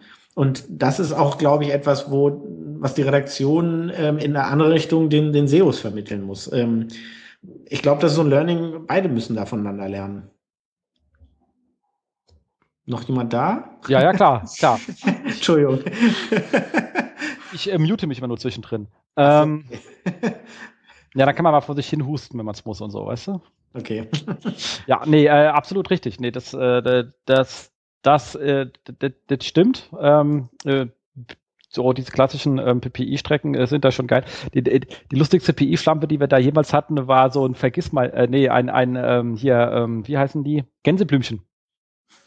weißt du, da konntest du immer klicken, klicken, klicken, klicken, klicken und weißt du, so, liebt mich, liebt mich nicht, liebt mich, liebt mich nicht, weißt du, und was dann am Ende rausfällt. Haben die Leute wie bekloppt geklickt und jedes Mal war es eine PI, war geil, aber hat dann irgendwann EVW gesagt, das ist jetzt zu so doof. Ähm, aber das war auch 2005 oder so, aber das war ever. Ja, aber also ich weiß, ich weiß, dass die Leipziger Volkszeitung das tatsächlich mal gemacht hat. Die haben das sogar monetarisiert. Da konnte man nämlich ähm, auf einer Webseite wurde das mitgezählt und man sollte anrufen, welches das schönste Katzenfoto war. Und es gab, glaube ich, einmal in der Woche neues, neue Fundtiere aus dem, äh, aus dem Tierheim. Und ähm, das war dann über so eine, ich weiß nicht, ob es eine 090er Nummer oder was auch immer war. Und da haben die Leute wirklich in Mengen angerufen, wenn die falsche Katze gerade im Trend oben lag. Also es ist wirklich irre. Das mit den Katzenfotos könnte auch zu uns passen. Das muss ich mir nochmal überlegen. Kriegt da einen Link dafür? Vielleicht.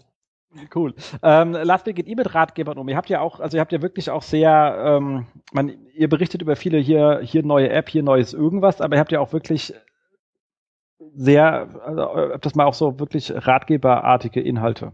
Richtig. Wir haben da so ein bisschen die Problematik, dass wir ähm, im Prinzip ein Großteil des Traffics und auch der Inhalte über ein Verzeichnis laufen lassen. Das ist so ein bisschen historisch bedingt. Bei uns gibt es eigentlich nur ein Verzeichnis aus so klassischer SEO-Sicht oder Sichtbarkeitssicht. Dabei haben wir ähm, neben diesem einen Verzeichnis slash News eben auch noch Verzeichnisse wie Magazin zum Beispiel, wo wir eben aus dem Printmagazin vereinzelt Artikel auch veröffentlichen, online mit natürlich Zeitverzug. Und gerade diese Artikel aus dem Magazin sind häufig sehr, sehr ratgeberartig und haben in der Theorie viel Potenzial, aber liegen eigentlich im falschen Verzeichnis.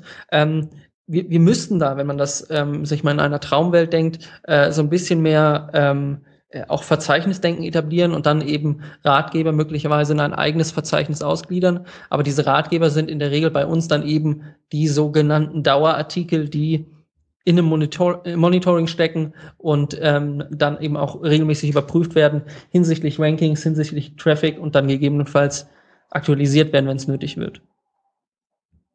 Cool. Das äh, klingt doch erstmal schon mal so weit, dass man das halbwegs im Griff hat.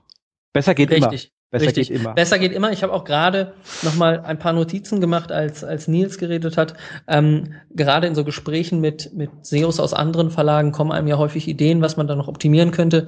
Und bedingt dadurch, dass ähm, die Abteilung bei uns überschaubar groß ist, ähm, konzentriert man, man sich dann häufig auf die ähm, am naheliegendsten äh, Möglichkeiten und, und vergisst, was vielleicht noch alles äh, denkbar wäre. Insofern ähm, gibt es da auf jeden Fall noch genug Optimierungsmöglichkeiten. Also Lars, an der Stelle, wir arbeiten auch für Externe, wenn wir euch mal beraten sollen. nein, nein, alles gut. also ich arbeite auch für Externe. Dann haben wir das ja schon geklärt. Exakt. Genau. Ähm, Ansonsten finde ich eigentlich ganz, ganz spannend, hast du hier nochmal jetzt unten hingeschrieben, daraufhin hast du es oben rot markiert, danke dafür. ähm, ähm, Löschen von alten Inhalten. Also gerade bei ähm, äh, Verlagen finde ich das ein, ein sehr spannendes, gerade weil es ja auch üblich ist, dass man oft ähm, diese klassischen ähm, ähm, Agenturmeldungen erstmal ähm, importiert, so in Massen ähm, die ja per se äh, Duplicate sind. Äh, man, das macht man hauptsächlich, damit man irgendwie so ein, ein, ein, ein Grundrauschen für Google News hat, weil Google News geht ja auch ein bisschen auf Quantität. Ist ein bisschen bescheuert, ist aber so. Ähm, äh, aber die, die verstopfen einem ja dann alle ähm, Themenseiten, die man hat mit ähm, ähm, quasi Nonsens-Texten, die wirklich nach einem Tag keinen mehr interessieren, äh, wo wir immer die, die, die, das, das Thema fahren, ich schmeiß die Dinger halt nach, nach sieben Tagen komplett wieder raus.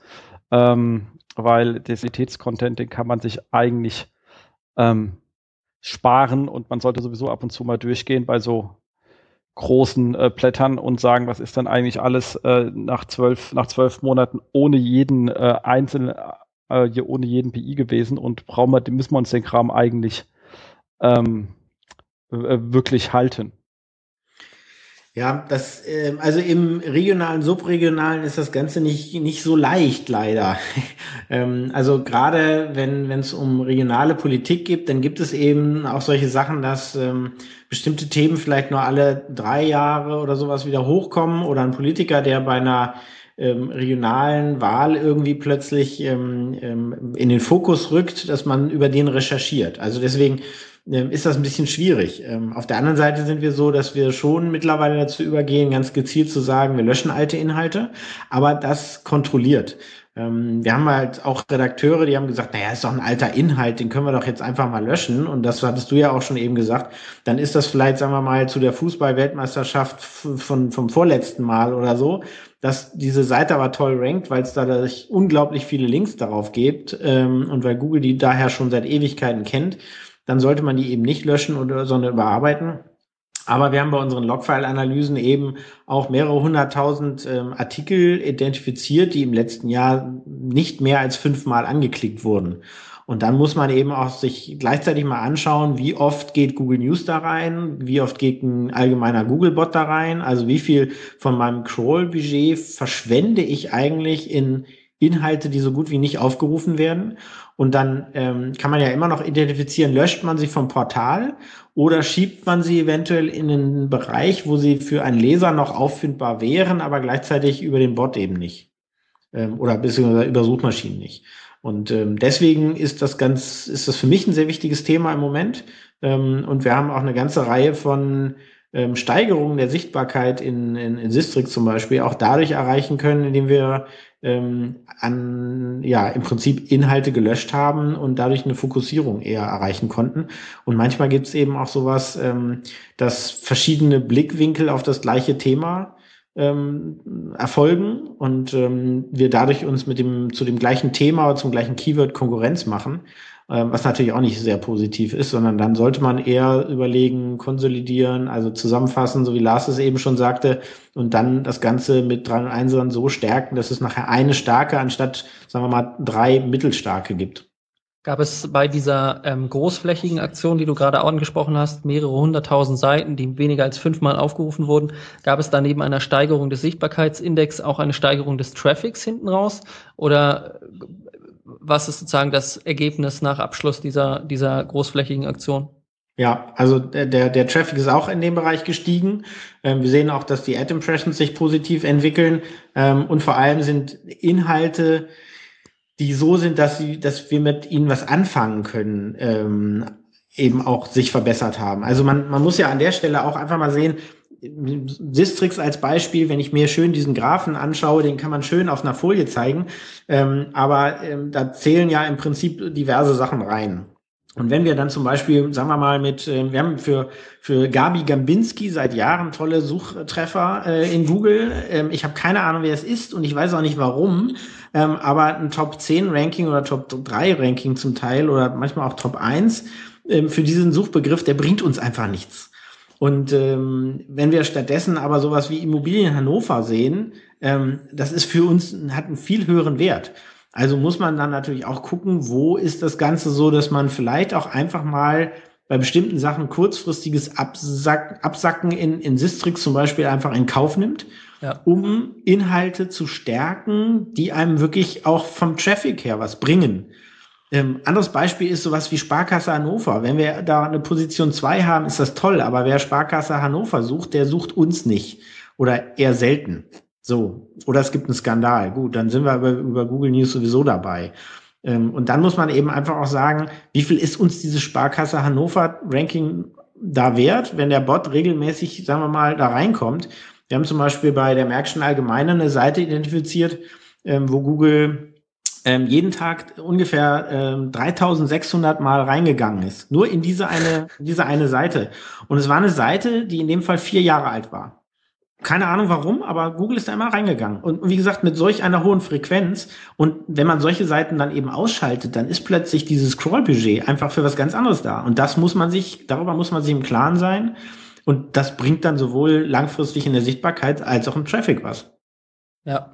Ist absolut richtig. Also wir machen da auch immer saugeile Erfahrungen mit.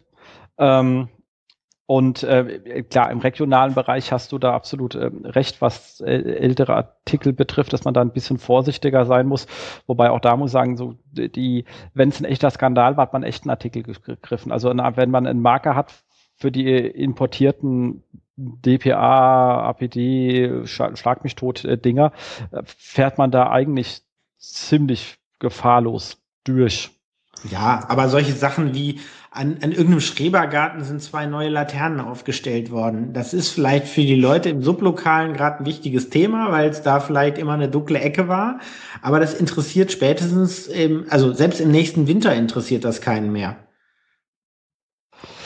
Da da hast du recht. Deswegen sagen wir ja halt auch, also das ist das Erste, als am einfachsten ist erstmal diese ganzen Pressemitteilungen rauszunehmen und danach kann man auch ein sauberes Content-Audit führen. Wenn du es vorher fährst, hast du halt auch viel mehr Müll, den du dir anschauen musst. Also wenn ich Sachen einfach sagen kann, da sind wir uns alle einig, das ist äh, relativ trivial, die rauszunehmen, dann mache ich das halt, bevor ich mir anfange, den Content anzuschauen, weil einfach, ähm, ganz im Ernst, ich würde auch ganz viele DPA-Meldungen gegen checken. Äh, das will bloß keiner bezahlen, weißt du? Ja, das klar. Ist, das ist äh, das Pro äh, zusammenzuschrauben. Ich mache das auch für Geld, ist kein Thema.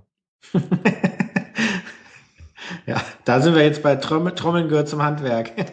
äh, exakt, genau. Nee, also äh, das ist, ähm, das, das ist richtig, Trommeln gehört zum Handwerk. Aber ist ja auch wieder euer Thema. Ja. Ja, wir haben vorhin schon mal kurz darüber gesprochen, wie wichtig es ist, erstens Erfolge zu kommunizieren, aber auch wer diese Erfolge kommuniziert.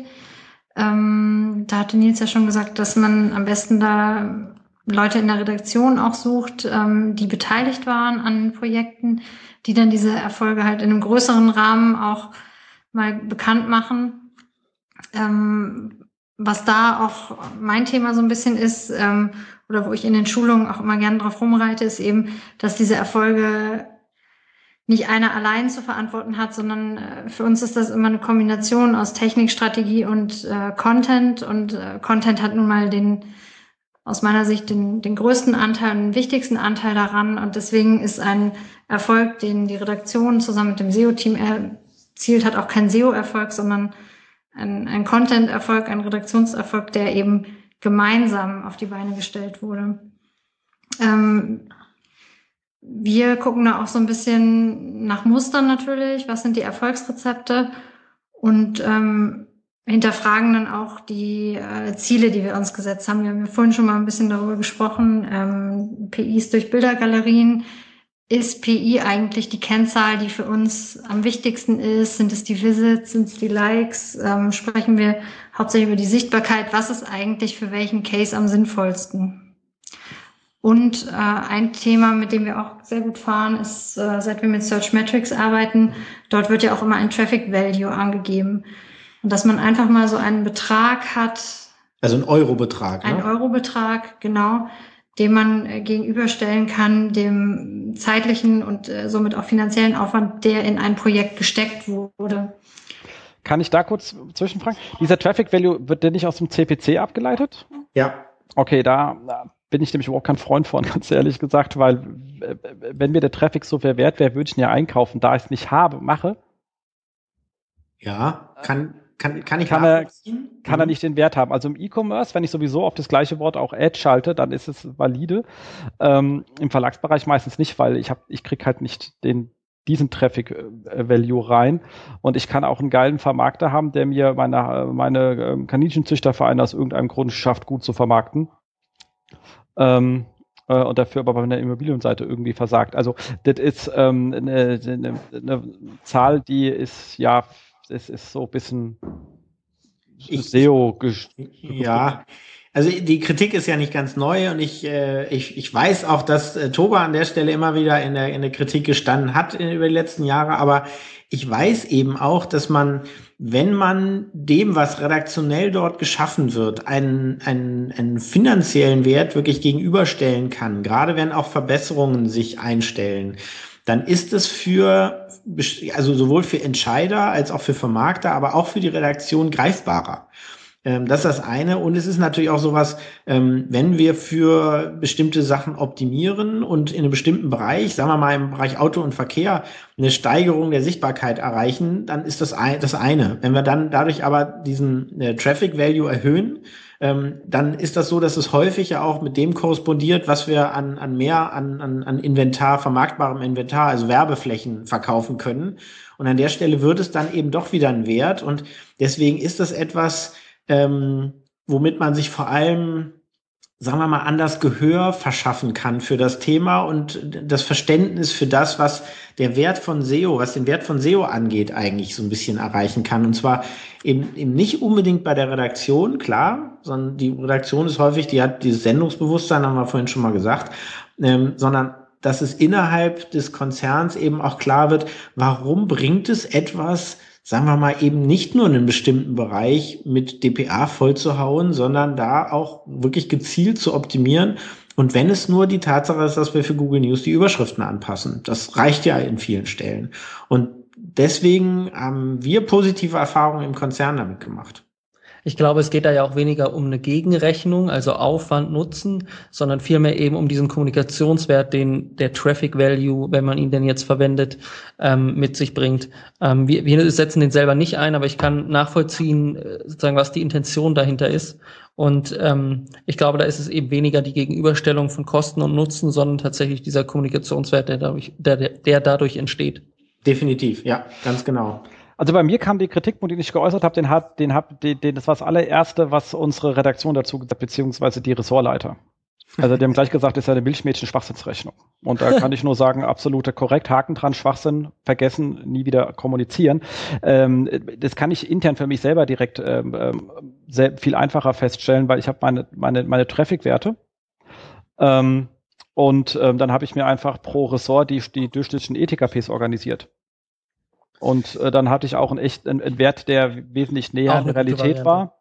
Und ähm, das, äh, das, das zeigt es dann halt einfach. Da hat man auch wirklich gesehen, okay, weil jetzt so ein gut vermarkteter Bereich wie Computer auch hier 80% Traffic-Steigerung hinlegt, das ist in Werten richtig gut haben. Und das sind auch gesagt, wir haben das mit eurem ETKP, da haben sich auch viel besser aufgeholt als irgendein Traffic-Value von irgendeinem SEO-Tool, ähm, wo die bei uns eher gesagt haben, ja, äh, der kennt ja meine Zahlen nicht. Punkt. Was soll ich damit?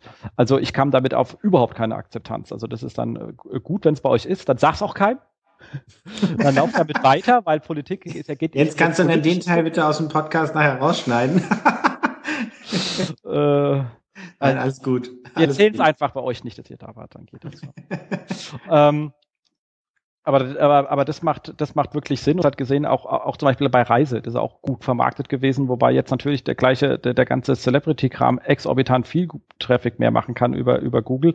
Allerdings da die ETKPs einfach wesentlich schlechter sind. Also die heißt, die müssen halt auch wesentlich mehr paddeln, aber das sind sie per se auch gewohnt. Das stimmt. Genau, also dementsprechend ähm, hat es bei uns dann doch zu einer etwas äh, höheren ähm, Akzeptanz geführt. Aber das, was du eben beschrieben hast, finde ich, ähm, also passt für mich trotzdem zu 100 Prozent. Also auch deine, dein, dein Einwand gegen diesen äh, Traffic Value. Ähm, ich glaube, man muss eben auch schauen, mit welchen Werkzeugen, mit welchen Mitteln und mit welchen Kennzahlen, Metriken, was auch immer, man ähm, sein Thema eigentlich nach vorne bringen kann. Also ähm, bei Heise war es zum Beispiel so, dass man ganz anders mit der Redaktion gesprochen hat, weil die natürlich wie bei T3N ähm, ganz äh, nah an, an der Technik dran waren. Und in der Tageszeitung ist das eben nicht. Also ähm, das, das ist ein ganz anderes Umfeld. Das muss man ganz klar so sehen. Und ähm, ich habe auch relativ spät erst Search Metrics eingesetzt, gebe ich auch ganz offen zu. Und ähm, vorher habe ich es mit anderen Wegen versucht. Und ähm, ich stelle jetzt fest, dass wir mit, mit diesem Traffic Value ähm, unsere, also schon anders Gehör finden und damit ist es für uns das richtige Werkzeug. Ich glaube, das ist das, was man für sich selber eben auch rausfinden und identifizieren muss und deswegen kann man auch nicht sagen, das ist das Werkzeug, was jeder jetzt nutzen sollte. Genau. Wichtig ist, wenn die Leute etwas mögen, einfach so lassen. Ja, genau. Und das ist aber auch dieses, wir hatten ja in den Shownotes schon mal Identifikation von Erfolgsrezepten. Das geht im Prinzip in jede Ebene. Egal, ob das sowas ist wie, wenn wir in dem und dem Workflow uns mehr einbringen, dann erreichen wir mehr oder wir müssen versuchen, bestimmte Multiplikatoren innerhalb der Firma zu erreichen oder eben folgende Techniken, folgende Art von Diagrammen kommen da gut an.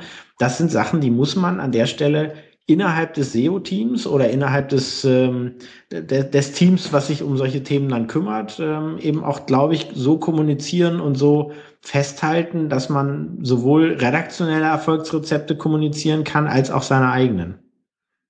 Absolut, das äh, absolut richtig. Genau. Ähm, dann habe ich mir noch ähm, so ein paar lustige Fragen von, von mir. Also erstmal nochmal ein, ein Artikel von, von OnPage über das Thema Republishing, äh, der Praxisguide. Ähm, der ist vom ähm, Erik Kubitz, der ja hier auch ähm, Online-Radar äh, sozusagen nebenan auf äh, Termfrequenz äh, versendet. Ähm, und der definitiv auch einen guten Einblick in redaktionelle Prozesse hat. Und der greift vieles auf, was wir oben hatten. Also hier ist jetzt nicht das klassische Republishing, wie man es als äh, Google Spam kennt, also Datum hoch, Titel, ähm, irgendwie noch einen Punkt reinmachen und neu publizieren, ähm, sondern was ihr alles oben beschrieben habt, also die ganzen Themen, ähm, Content, der schon gut funktioniert, äh, besser machen, ähm, die Rankings dafür im Auge haben, ähm, und einfach am Bestandscontent arbeiten und der auch ganz klar gesagt hat, man hat das Problem, man, man ist schon froh, wenn man bei einer Redaktion hinkriegt, dass 20 Prozent daran arbeiten, wobei damit man wesentlich mehr Geld verdienen kann und er deswegen eher für größere ähm, Shares in dem Bereich äh, steht, ähm, wo ich ihm recht geben kann. Wir haben ja einige Verlage in der Beratung und da ist auch immer ähm, das Thema, dass ich sage, ihr, verdient dem Geld. Ich weiß, das andere ist äh, für die Selbstdarstellung wichtig, also wie man sich selber sieht und als wenn man Use macht, muss man halt auch gewisse Mengen machen und Themen bedienen, das, sonst ist, hat man da keine Berechtigung. Ähm, aber wie früher in den Blättern auch, hat man ja auch mit Sachen, die Geld verdienen, mit seinen Kleinanzeigen den anderen Kram äh, finanziert und hier ist es halt ähnlich mit dauerhaft rankenden Inhalten, die dauerhaft für Traffic sorgen und die additiv sind. Jeden, den ich besser mache, ist additiv. Kann ich halt die anderen Kram sozusagen quersubventionieren, weil viele Newsartikel sind in sich einfach nicht kostendeckend, ist halt so. Und dementsprechend ist das ein Bereich, wo sich sogar lohnt, wenn man den gut macht, ein, zwei Leute mehr einzustellen, weil sie sich komplett refinanzieren und sogar einen Teil der anderen Kollegen mitfinanzieren können, weil man da wirklich gutes Geld verdienen kann. Und das ist, deswegen verlinke ich den nochmal so exorbitant wichtig. Und da gleich die Frage, wie ist bei euch eigentlich so der Traffic Share zwischen ähm, Ratgeber Evergreen Inhalten versus News Inhalten? Ich versuche nämlich, also auch dabei Verlagen, wenn wir reinschauen, sind es meistens so 70 Prozent sind so News, 30 Prozent sind Ratgeber. Ich so, wenn du es schaffst, es auf 50, 50 zu drehen, sehen deine Gesamtzahlen wesentlich besser aus wir sind tatsächlich näher an diesem 50-50-Wert. Also wenn man sich die ähm, Artikel aus einem Monat anschaut im Vergleich zum Gesamttraffic, dann sind wir näher an 50-50 an, als an 70-30. Aber das heißt nicht, dass das für uns jetzt ein guter Wert ist. Ich glaube, wir können auch an dieser Kante noch ganz, ganz viel rausholen. Glaube ich auch. Also bei ihr seid ja echt speziell. Da kann man auch 70-30 anstreben. Eben. genau. Ähm, ich, nehm, ich nehme an, ihr seid da nicht so ganz bei den 50-50, weil, weil euer, eure Blätter sind ja eher traditionell ausgerichtet. Ja, genau. Also das ist extrem newsgetrieben, muss man sagen. Ähm, Ratgeber sind bei uns eigentlich so gut wie nicht vorhanden, äh, also so im Großen Ganzen, aber wir haben halt ähnliche Sachen und die sind ähm, so, dass sie schon sehr viel Traffic auf sich ziehen. Das sind dann mehr Sachen, die, sagen wir mal, im größere Events sind. Also sowas wie äh, Schützenfest, äh, Maschseefest äh, oder ähnliche Sachen, die halt über einen längeren Zeitraum laufen und dann eben ähm, schon Traffic über einen längeren Zeitraum eben auch äh, ziehen und wo man aber auch gezielt drauf ähm, optimiert. Absolut. Nee, das ist, ähm, ich sage ja auch Ratgeber jetzt, ist ein bisschen unglückliches Wort, wenn man dann direkt an Ratgeberinhalt denkt, aber kann ja auch zum Beispiel sein, ähm, die, die, was ja bei Lokalblättern immer sehr gut in der Stadt ansässig sich einen Fußballverein abzuholen. Also das definitiv. Ich meine, äh, mit Hannover 96, gut, da haben wir jetzt den Nachteil, die sind in die zweite Liga abgestiegen. ähm, aber solche Sachen wie die äh, Fotos vom Training oder solche Sachen, die ziehen halt dauerhaft. Also das ist halt, die, die Fans interessieren sich wirklich dafür. Äh, und ähm, wir sehen auf solchen Inhalten dann halt auch sehr viele Direkteinstiege, die also gar nicht mehr über Google laufen, sondern wo die Leute sich dann die entsprechenden ähm, Seiten direkt gebookmarkt haben oder die URL eingeben oder wie auch immer. Ähm, also das haben wir definitiv auch, ja. Also das kann ich schon so bestätigen. Aber ähm, ich würde sagen, es ist trotzdem in der Menge, die wir haben, geht es stärker unter. Also es ist wahrscheinlich sogar klar, etwas unter 30 Prozent. Ähm, aber solche Sachen wie, was ist ich, ähm, Notdienst, äh, Apothekennotdienst oder solche Sachen, die haben wir natürlich auch. Und das sind so Service-Seiten, nennen wir sie in dem Fall stärker. Ähm, die sind natürlich so, die funktionieren dann eben, so wie Notdienst eben eher abends oder am Wochenende oder so. Ne? Ähm, ist auch eine gewisse Form, wenn man so ein bisschen weiterfasst, das Ganze wie, wie Ratgeberthemen. Ne?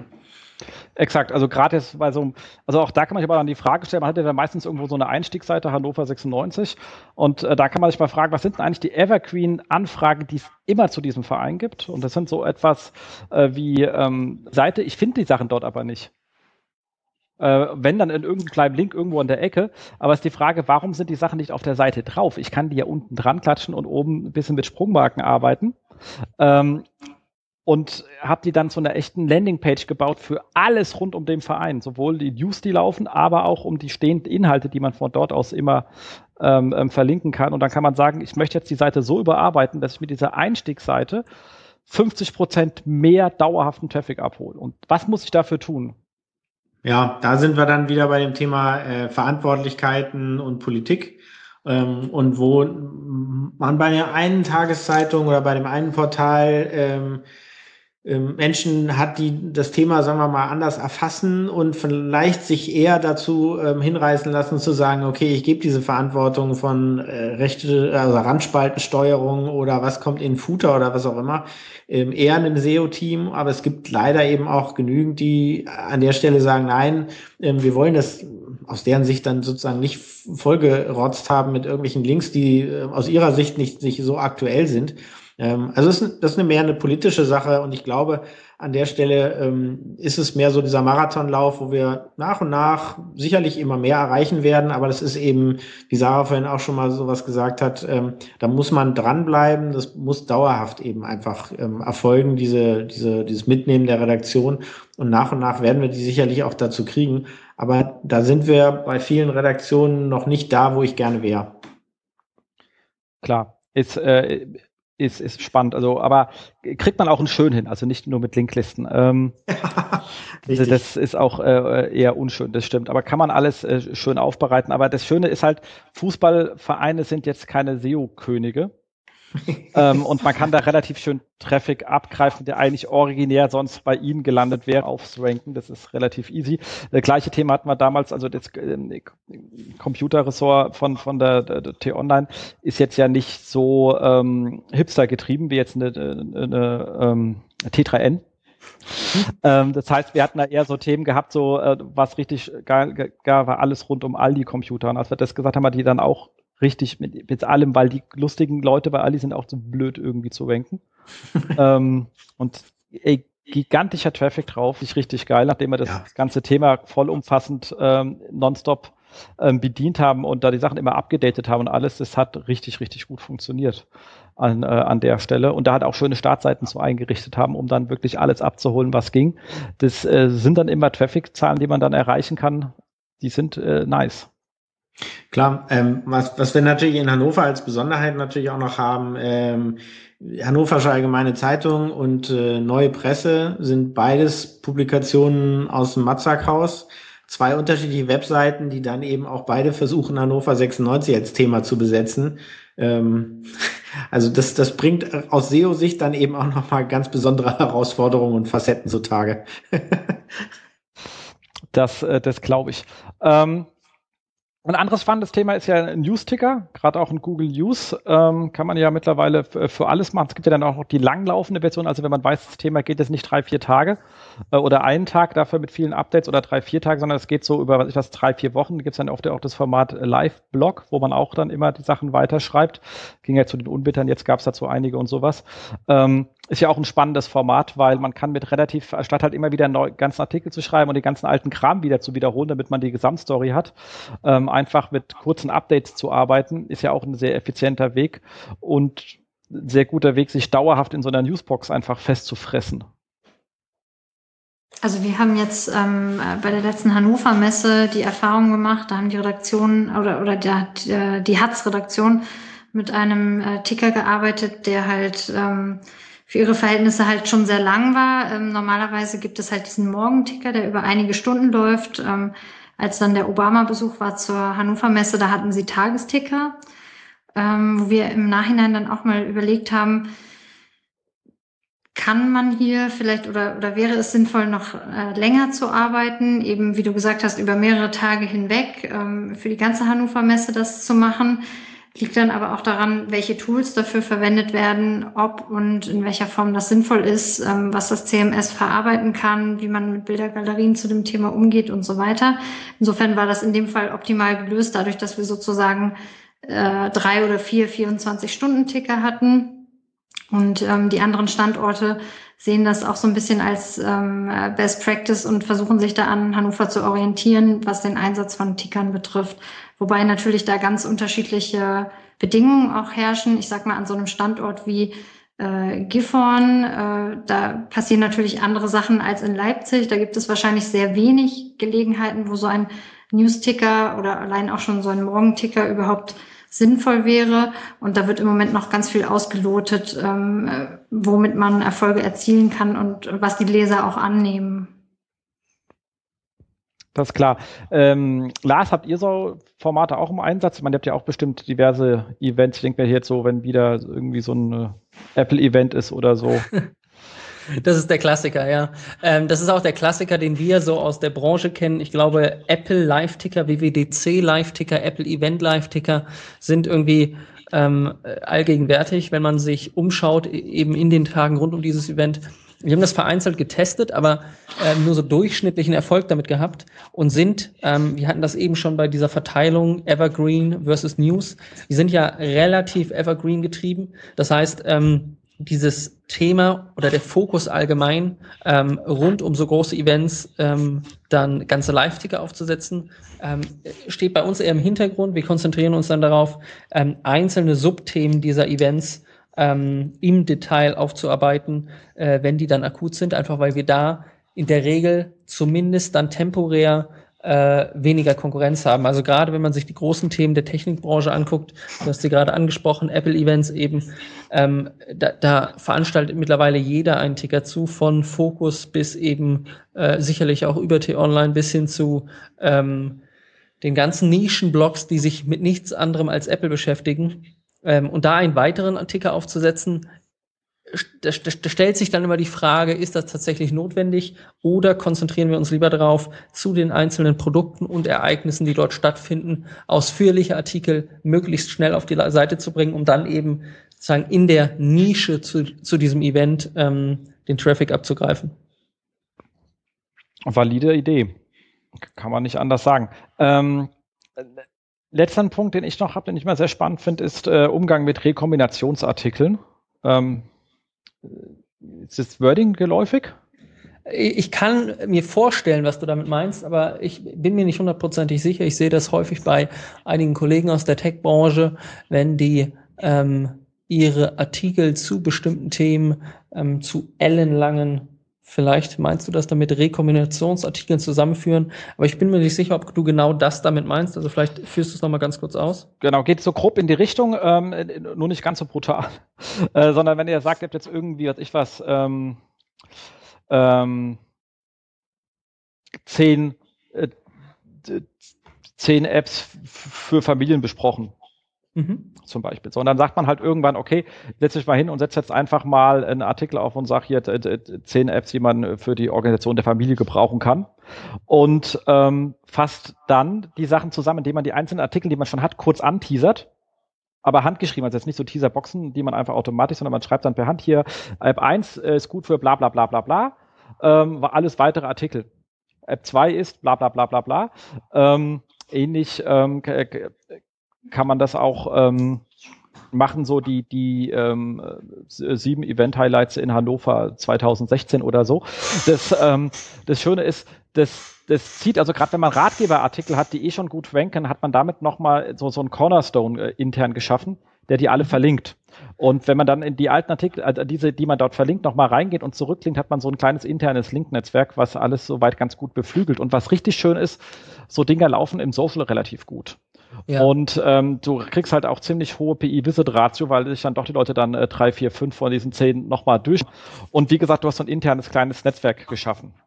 Ja, das ist eine sehr spannende Idee. Ähm, nutzen wir ähm, so gut wie gar nicht und wenn dann eben äh, redaktionsgetrieben, also eben aus der Idee heraus ähm, Serien zu bestimmten Themen aufzusetzen, die dann aggregiert werden auf einer Seite und dann damit quasi zu einem Rekombinationsartikel werden.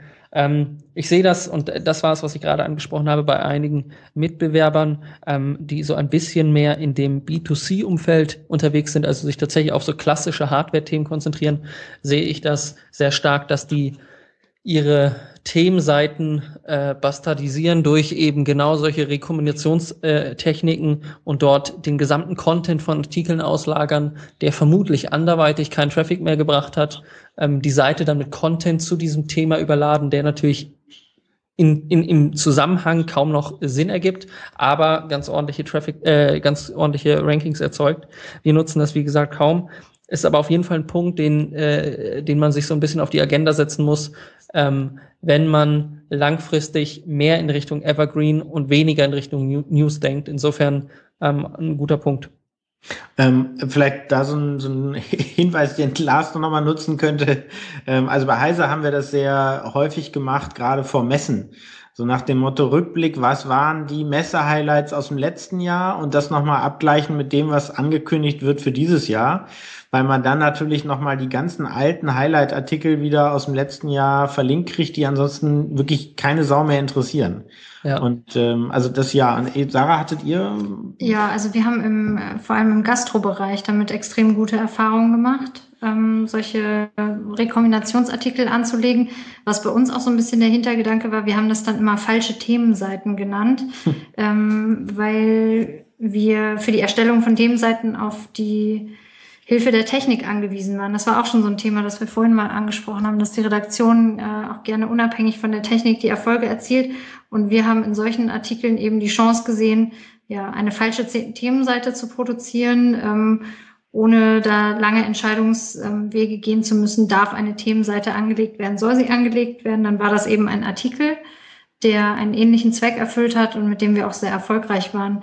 Was die Redaktion in Hannover im Moment viel macht, ähm, sind auch so zeitliche Zusammenfassungen wie ähm, das war das Wochenende und dann einfach nochmal ähm, eine, eine Zusammenfassung für jene User macht, die vielleicht am Wochenende eher offline waren. Ähm, äh, viele Zeitungsleser oder Online-Zeitungsleser, die äh, sind ja auch vor allem im, im Büro am Computer und lassen das Wochenende dann so ein bisschen aus und äh, haben dann so nochmal die Chance, die Highlights die besten Artikel vom Wochenende quasi auf einen Klick zu finden und sich da dann nochmal so ein bisschen reinzulesen. Das ist auch äh, gut, aber das kann man wirklich aus verschiedenen äh, Dimensionen betrachten, nach was man das ähm, sortieren möchte. Ähm, aber so Dinge sind relativ schnell geschrieben, weil ja die Grund, die eigentliche Recherchearbeit ist ja schon erledigt. Man fasst ja nur Inhalte zusammen. Ähm, und ähm, da muss man sehen, äh, gerade wenn man sagt, oh, das Social Team sagt, oh, sowas kann ich gut teilen, ähm, sind halt immer schöne Geschichten, weil die wirklich gute PI-Visit-Ratio haben und einfach du Inhalt, den du schon geschrieben hast, einfach nochmal mit Traffic versorgst. Und das ist immer schön. Also äh, lohnt sich wirklich drüber nachzudenken. Ähm, und die Ideen waren jetzt ja richtig schön, von wegen hier äh, ähm, nach, nach Thema clustern oder whatever. Hauptsache, man hat irgendetwas, was vor Kunde Sinn macht, es so zu clustern und man weiß auch, an wen man das distribuieren kann. Aber einfach Wert für schon geschaffene Inhalte zu schaffen. Also Traffic ist einfach effizient. Definitiv. Definitiv. Cool. Ja, dann sind gerade mal bei äh, zwei Stunden 20. Ich bin überrascht.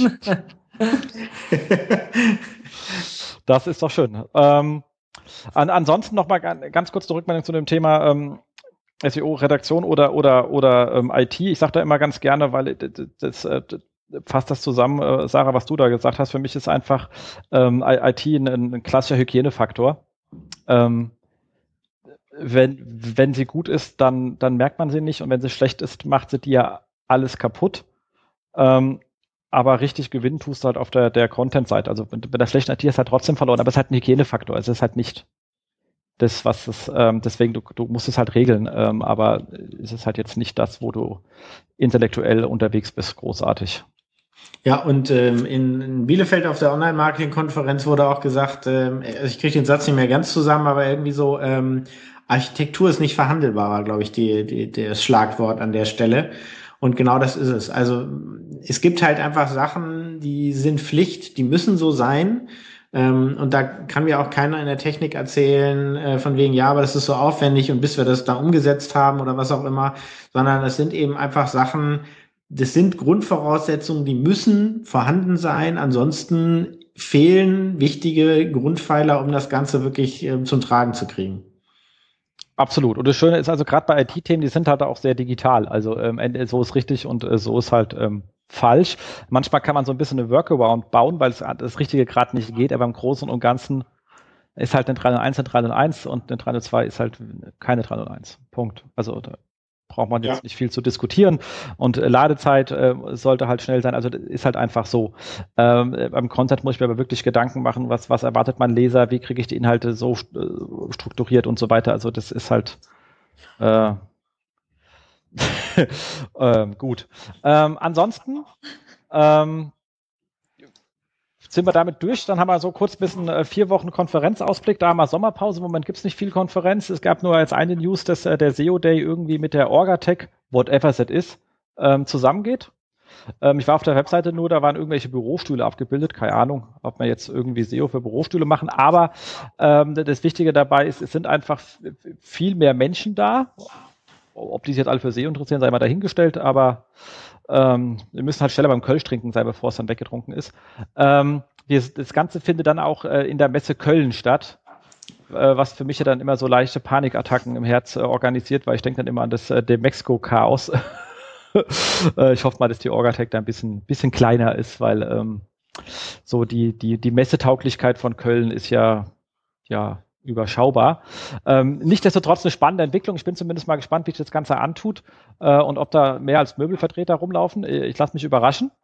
Ähm, zumindest ist Fabian wie immer untriebig unterwegs und wenn er sich dabei, ähm, äh, wenn er das macht, wird es äh, sicherlich einen sehr guten Grund haben. Und ähm, äh, wir alle werden dann einfach ein, äh, einen äh, guten SEO Day in einer neuen äh, Location erleben. Seid ihr Wobei da? Der Expert Day ja parallel dann jetzt ist, ne? Der war ja sonst immer einen Tag vorher. Ja, der war sonst einen Tag vorher. Der läuft jetzt ähm, ähm, äh, gleichzeitig. Genau, in abgesonderten Räumen oder so, wie ich das verstanden habe. Also kommt auch nicht jeder rein. ja, das ist, äh, das ist wohl wahr. Wobei ich letztes Jahr den SEO Day sicher äh, an, an sich besser fand als den Expert Day, aber das ist immer Geschmackssache. Ja, letztes, war, letztes Jahr war ich nicht auf dem Expert Day, sondern nur SEO Day. Genau. Ähm, aber ähm, das, ist Geschmackssache und da, da bin ich jetzt auch äh, Maßstab, äh, weil N1 ist immer blöd. Ähm, und ähm, aber wie gesagt, ich, ich bin gespannt drauf, ähm, wie es macht. Bin ein bisschen schade. Ich fand, ich fand das Stadion immer sehr lustig. Allerdings ähm, ist es auch ähm, äh, ziemlich weit draußen. Ähm, Messe ist da schon ein, ein, ein bisschen näher äh, anstatt, also ein gutes Stück näher. Allein das ist schon mal ganz schön. Und ähm, wie gesagt, solange es jetzt nicht Demexco-artige Zustände gibt, äh, wird man da sicherlich auch einen, äh, einen coolen Tag haben, weil die, die Räumlichkeiten ähm, da drin, die, die, die ähm, Konferenzräume, die es da gibt, sind auch äh, sehr nice. Und da hat man ja ein bisschen ein Problem gehabt, dass du bei dem SEO Day, das, das alles so in, in, in die Breite gezogen war. Ähm, und als jemand wie ich, der ja gerne ähm, auf der Bühne rumhüpft und ein bisschen auf seine Charts datscht, um was zu zeigen, ähm, musste dann immer von einer Seite zur anderen Seite rennen und jedes Mal hat es gequietscht, weil du an den Lautsprecherboxen vorbei musst. Also das ähm, äh, sehe ich dann durchaus als äh, für Referenten als Vorteil, äh, wenn man eine Bühne hat, die eher nach hinten lang ist. Äh, und wenn die erste Reihe leer bleibt, was wir ja gerne haben, dass die erste Reihe leer bleibt, sind es halt nicht gleich 500 Stühle. Dementsprechend ähm, glaube ich, dass es auf jeden Fall ein cooler Move ist. Ähm, kommen wir zu den Jobs. Damals diesmal eine, eine ganze Menge. Ähm, und zwar ähm, der ähm, ähm, gute Pascal Landau, der eine oder andere wird, wird ihn kennen. Ich hatte ihn, glaube ich, auch mal in der Show. Notfalls, Pascal, kannst du sagen, wenn es falsch war, aber ich glaube, er war auch mal hier als Gast. Da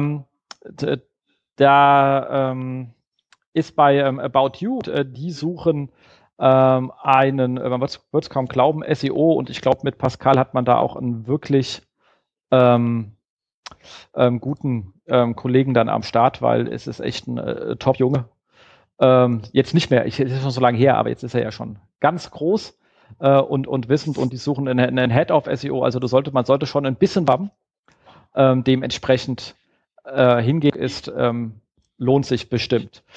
Dann die ähm, Kollegen von der ähm, FAZ, äh, auch ein äh, sehr gutes Blatt an der Stelle, muss man ja mal sagen, ähm, suchen einen Manager in ähm, Search Digital Medien. Ähm, und zwar ist es sozusagen die Beschreibung rund um das Thema ähm, Apps, aber auch ähm, App Store Optimization, ähm, On-Page, ähm, IT, Redaktionszusammenarbeit, alles, was dazugehört. Ähm, ist ein super geiles Team. Wie gesagt, ähm, Eva ist da, hat ja lange Zeit, ähm, hatte ich ja die Ehre, dass sie äh, bei mir im Team war. Absolut ähm, äh, tolle Kollegin.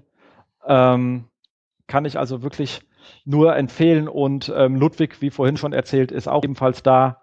Ähm, dementsprechend kann ich das wirklich nur ähm, empfehlen, wenn man irgendwie im Raum ähm, Frankfurt ist. Ähm, ihr habt auch noch zwei Stellen mitgebracht. Ja, wir haben von Matzak noch zwei Stellen, äh, die beide bei mir im Team sind. Das eine ist äh, ein SEO, der möglichst auch noch ein bisschen aus dem SEA-Bereich was mitbringen sollte. Und das andere ist äh, ein SEO, der eigentlich vor allem im redaktionellen Bereich mehr tätig ist. Ähm, also da ist die Ausprägung Content Marketing, die uns interessiert. Also wo die SEO-Skills nicht im Vordergrund stehen, sondern wirklich die ähm, Qualitäten als ähm, Redakteur mehr für uns relevanter sind. Also wollt ihr euch beide klonen? nee, nee, nicht ganz. Also äh, im AdWords-Bereich bin ich auch nicht ganz so gut wie äh, das, was äh, wir da suchen. Ähm, da würde ich ganz ehrlich sagen, der muss auch nicht ganz so tief im technischen SEO sein, aber Ähm, ansonsten haben wir schon die, äh, aber hätte ich nichts dagegen, wenn wir beide nochmal, also sagen wir mal, fachlich geklont würden. Ja, sonst wird es ein bisschen anstrengend. Genau. Lass das mal unkommentiert.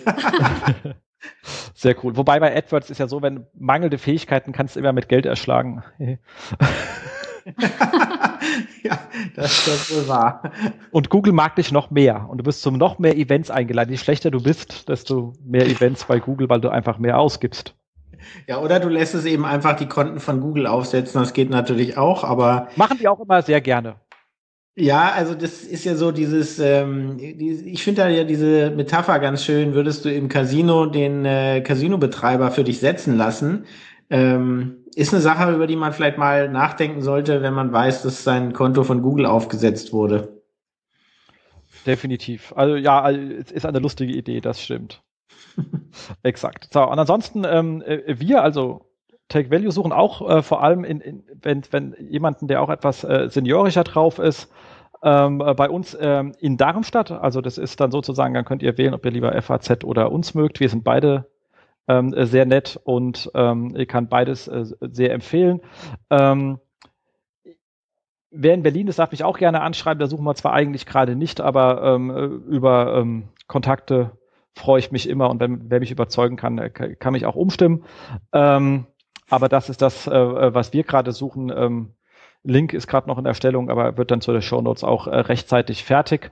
Und für alle Leute, die jetzt weder in Hannover noch in Hamburg noch in Frankfurt oder Darmstadt sind und trotzdem einen Job im SEO brauchen, da hat Lars was mitgebracht.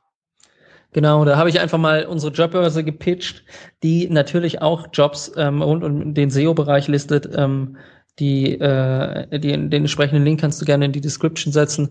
Ähm, und äh, da finden sich auf jeden Fall auch noch einige Jobs, unter anderem bei Otto habe ich vorhin gesehen. Äh, wir hatten vor kurzem einen bei Bayern München, der ist aber vermutlich schon raus. Insofern, da gibt es immer so ein paar Highlights zwischen. Ja, aber wer will denn bei Bayern München? Also.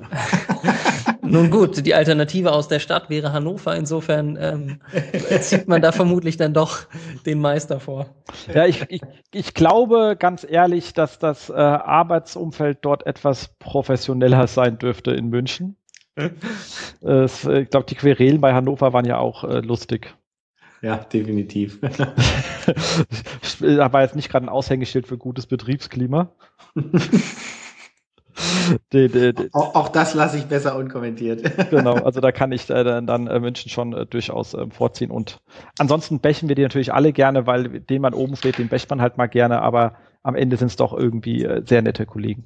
Wollte ich sagen, aber du, du hattest doch auch mal ein ähm, positives Negativerlebnis mit denen, wenn man das so sagen kann. Oh Gott, ja, das ist schon, das ist schon, äh, ja, mehrere. Also ähm, ein, ein ähm, ein persönliches, das war die, die, die, lustige Abmahnung, weil ich irgendwie mal eine, äh, hm, eine Domain hatte, wo irgendwie FCB mit drin stand. Und äh, da habe ich eine lustige Abmahnung von ihnen bekommen, die aber ähm, sehr nett geschrieben war und von ihrem Hausjustizjahr äh, und dem äh, guten Uli Hoeneß unterschrieben war. Ich nehme an, das war automatisch gemacht. Ähm, aber ähm, das Schöne ist, dass ihr Hausjustizjahr war, war das Ganze kostenneutral. Und das spricht schon dafür, dass es eigentlich ein netter Verein ist. Weil das kann man ja auch anders handeln ähm, was mich da wirklich äh, äh, sehr gefreut hat. Ähm, und ich hatte einen ganzen Auszug von ihrem Markenregister gleich mitgeschickt bekommen. Das hat auch nicht jeder zu Hause jetzt. Ähm, aber wie gesagt, es war sehr freundlich. Also dafür, dass sie im, im Recht waren, haben sie sich sehr freundlich ausgedrückt und das ist definitiv Republik. Deswegen kann ich da nur sagen, ähm, sie sind äh, definitiv, gehören sie zu den netten äh, Menschen, weil da gehen andere Leute ganz anders mit um. Ähm, Genau, damit sind wir durch. Kommt meine allgemeine Closing-Hinweise, wie wir sie immer gerne haben.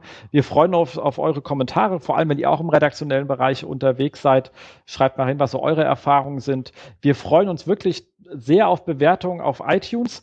Ähm, Problem selber ist, ich habe gar kein Apple-Phone, das heißt, ich sehe die relativ ähm, ähm, äh, selten, aber ich, ich, weiß, dass es gut für unsere Reichweite ist. Ähm, wir freuen uns für jeden, der Lust hat, äh, mit dem Thema und, und Gast äh, sich bei uns zu melden. Ihr seht ja, wir beißen nicht. Äh, wir freuen uns da.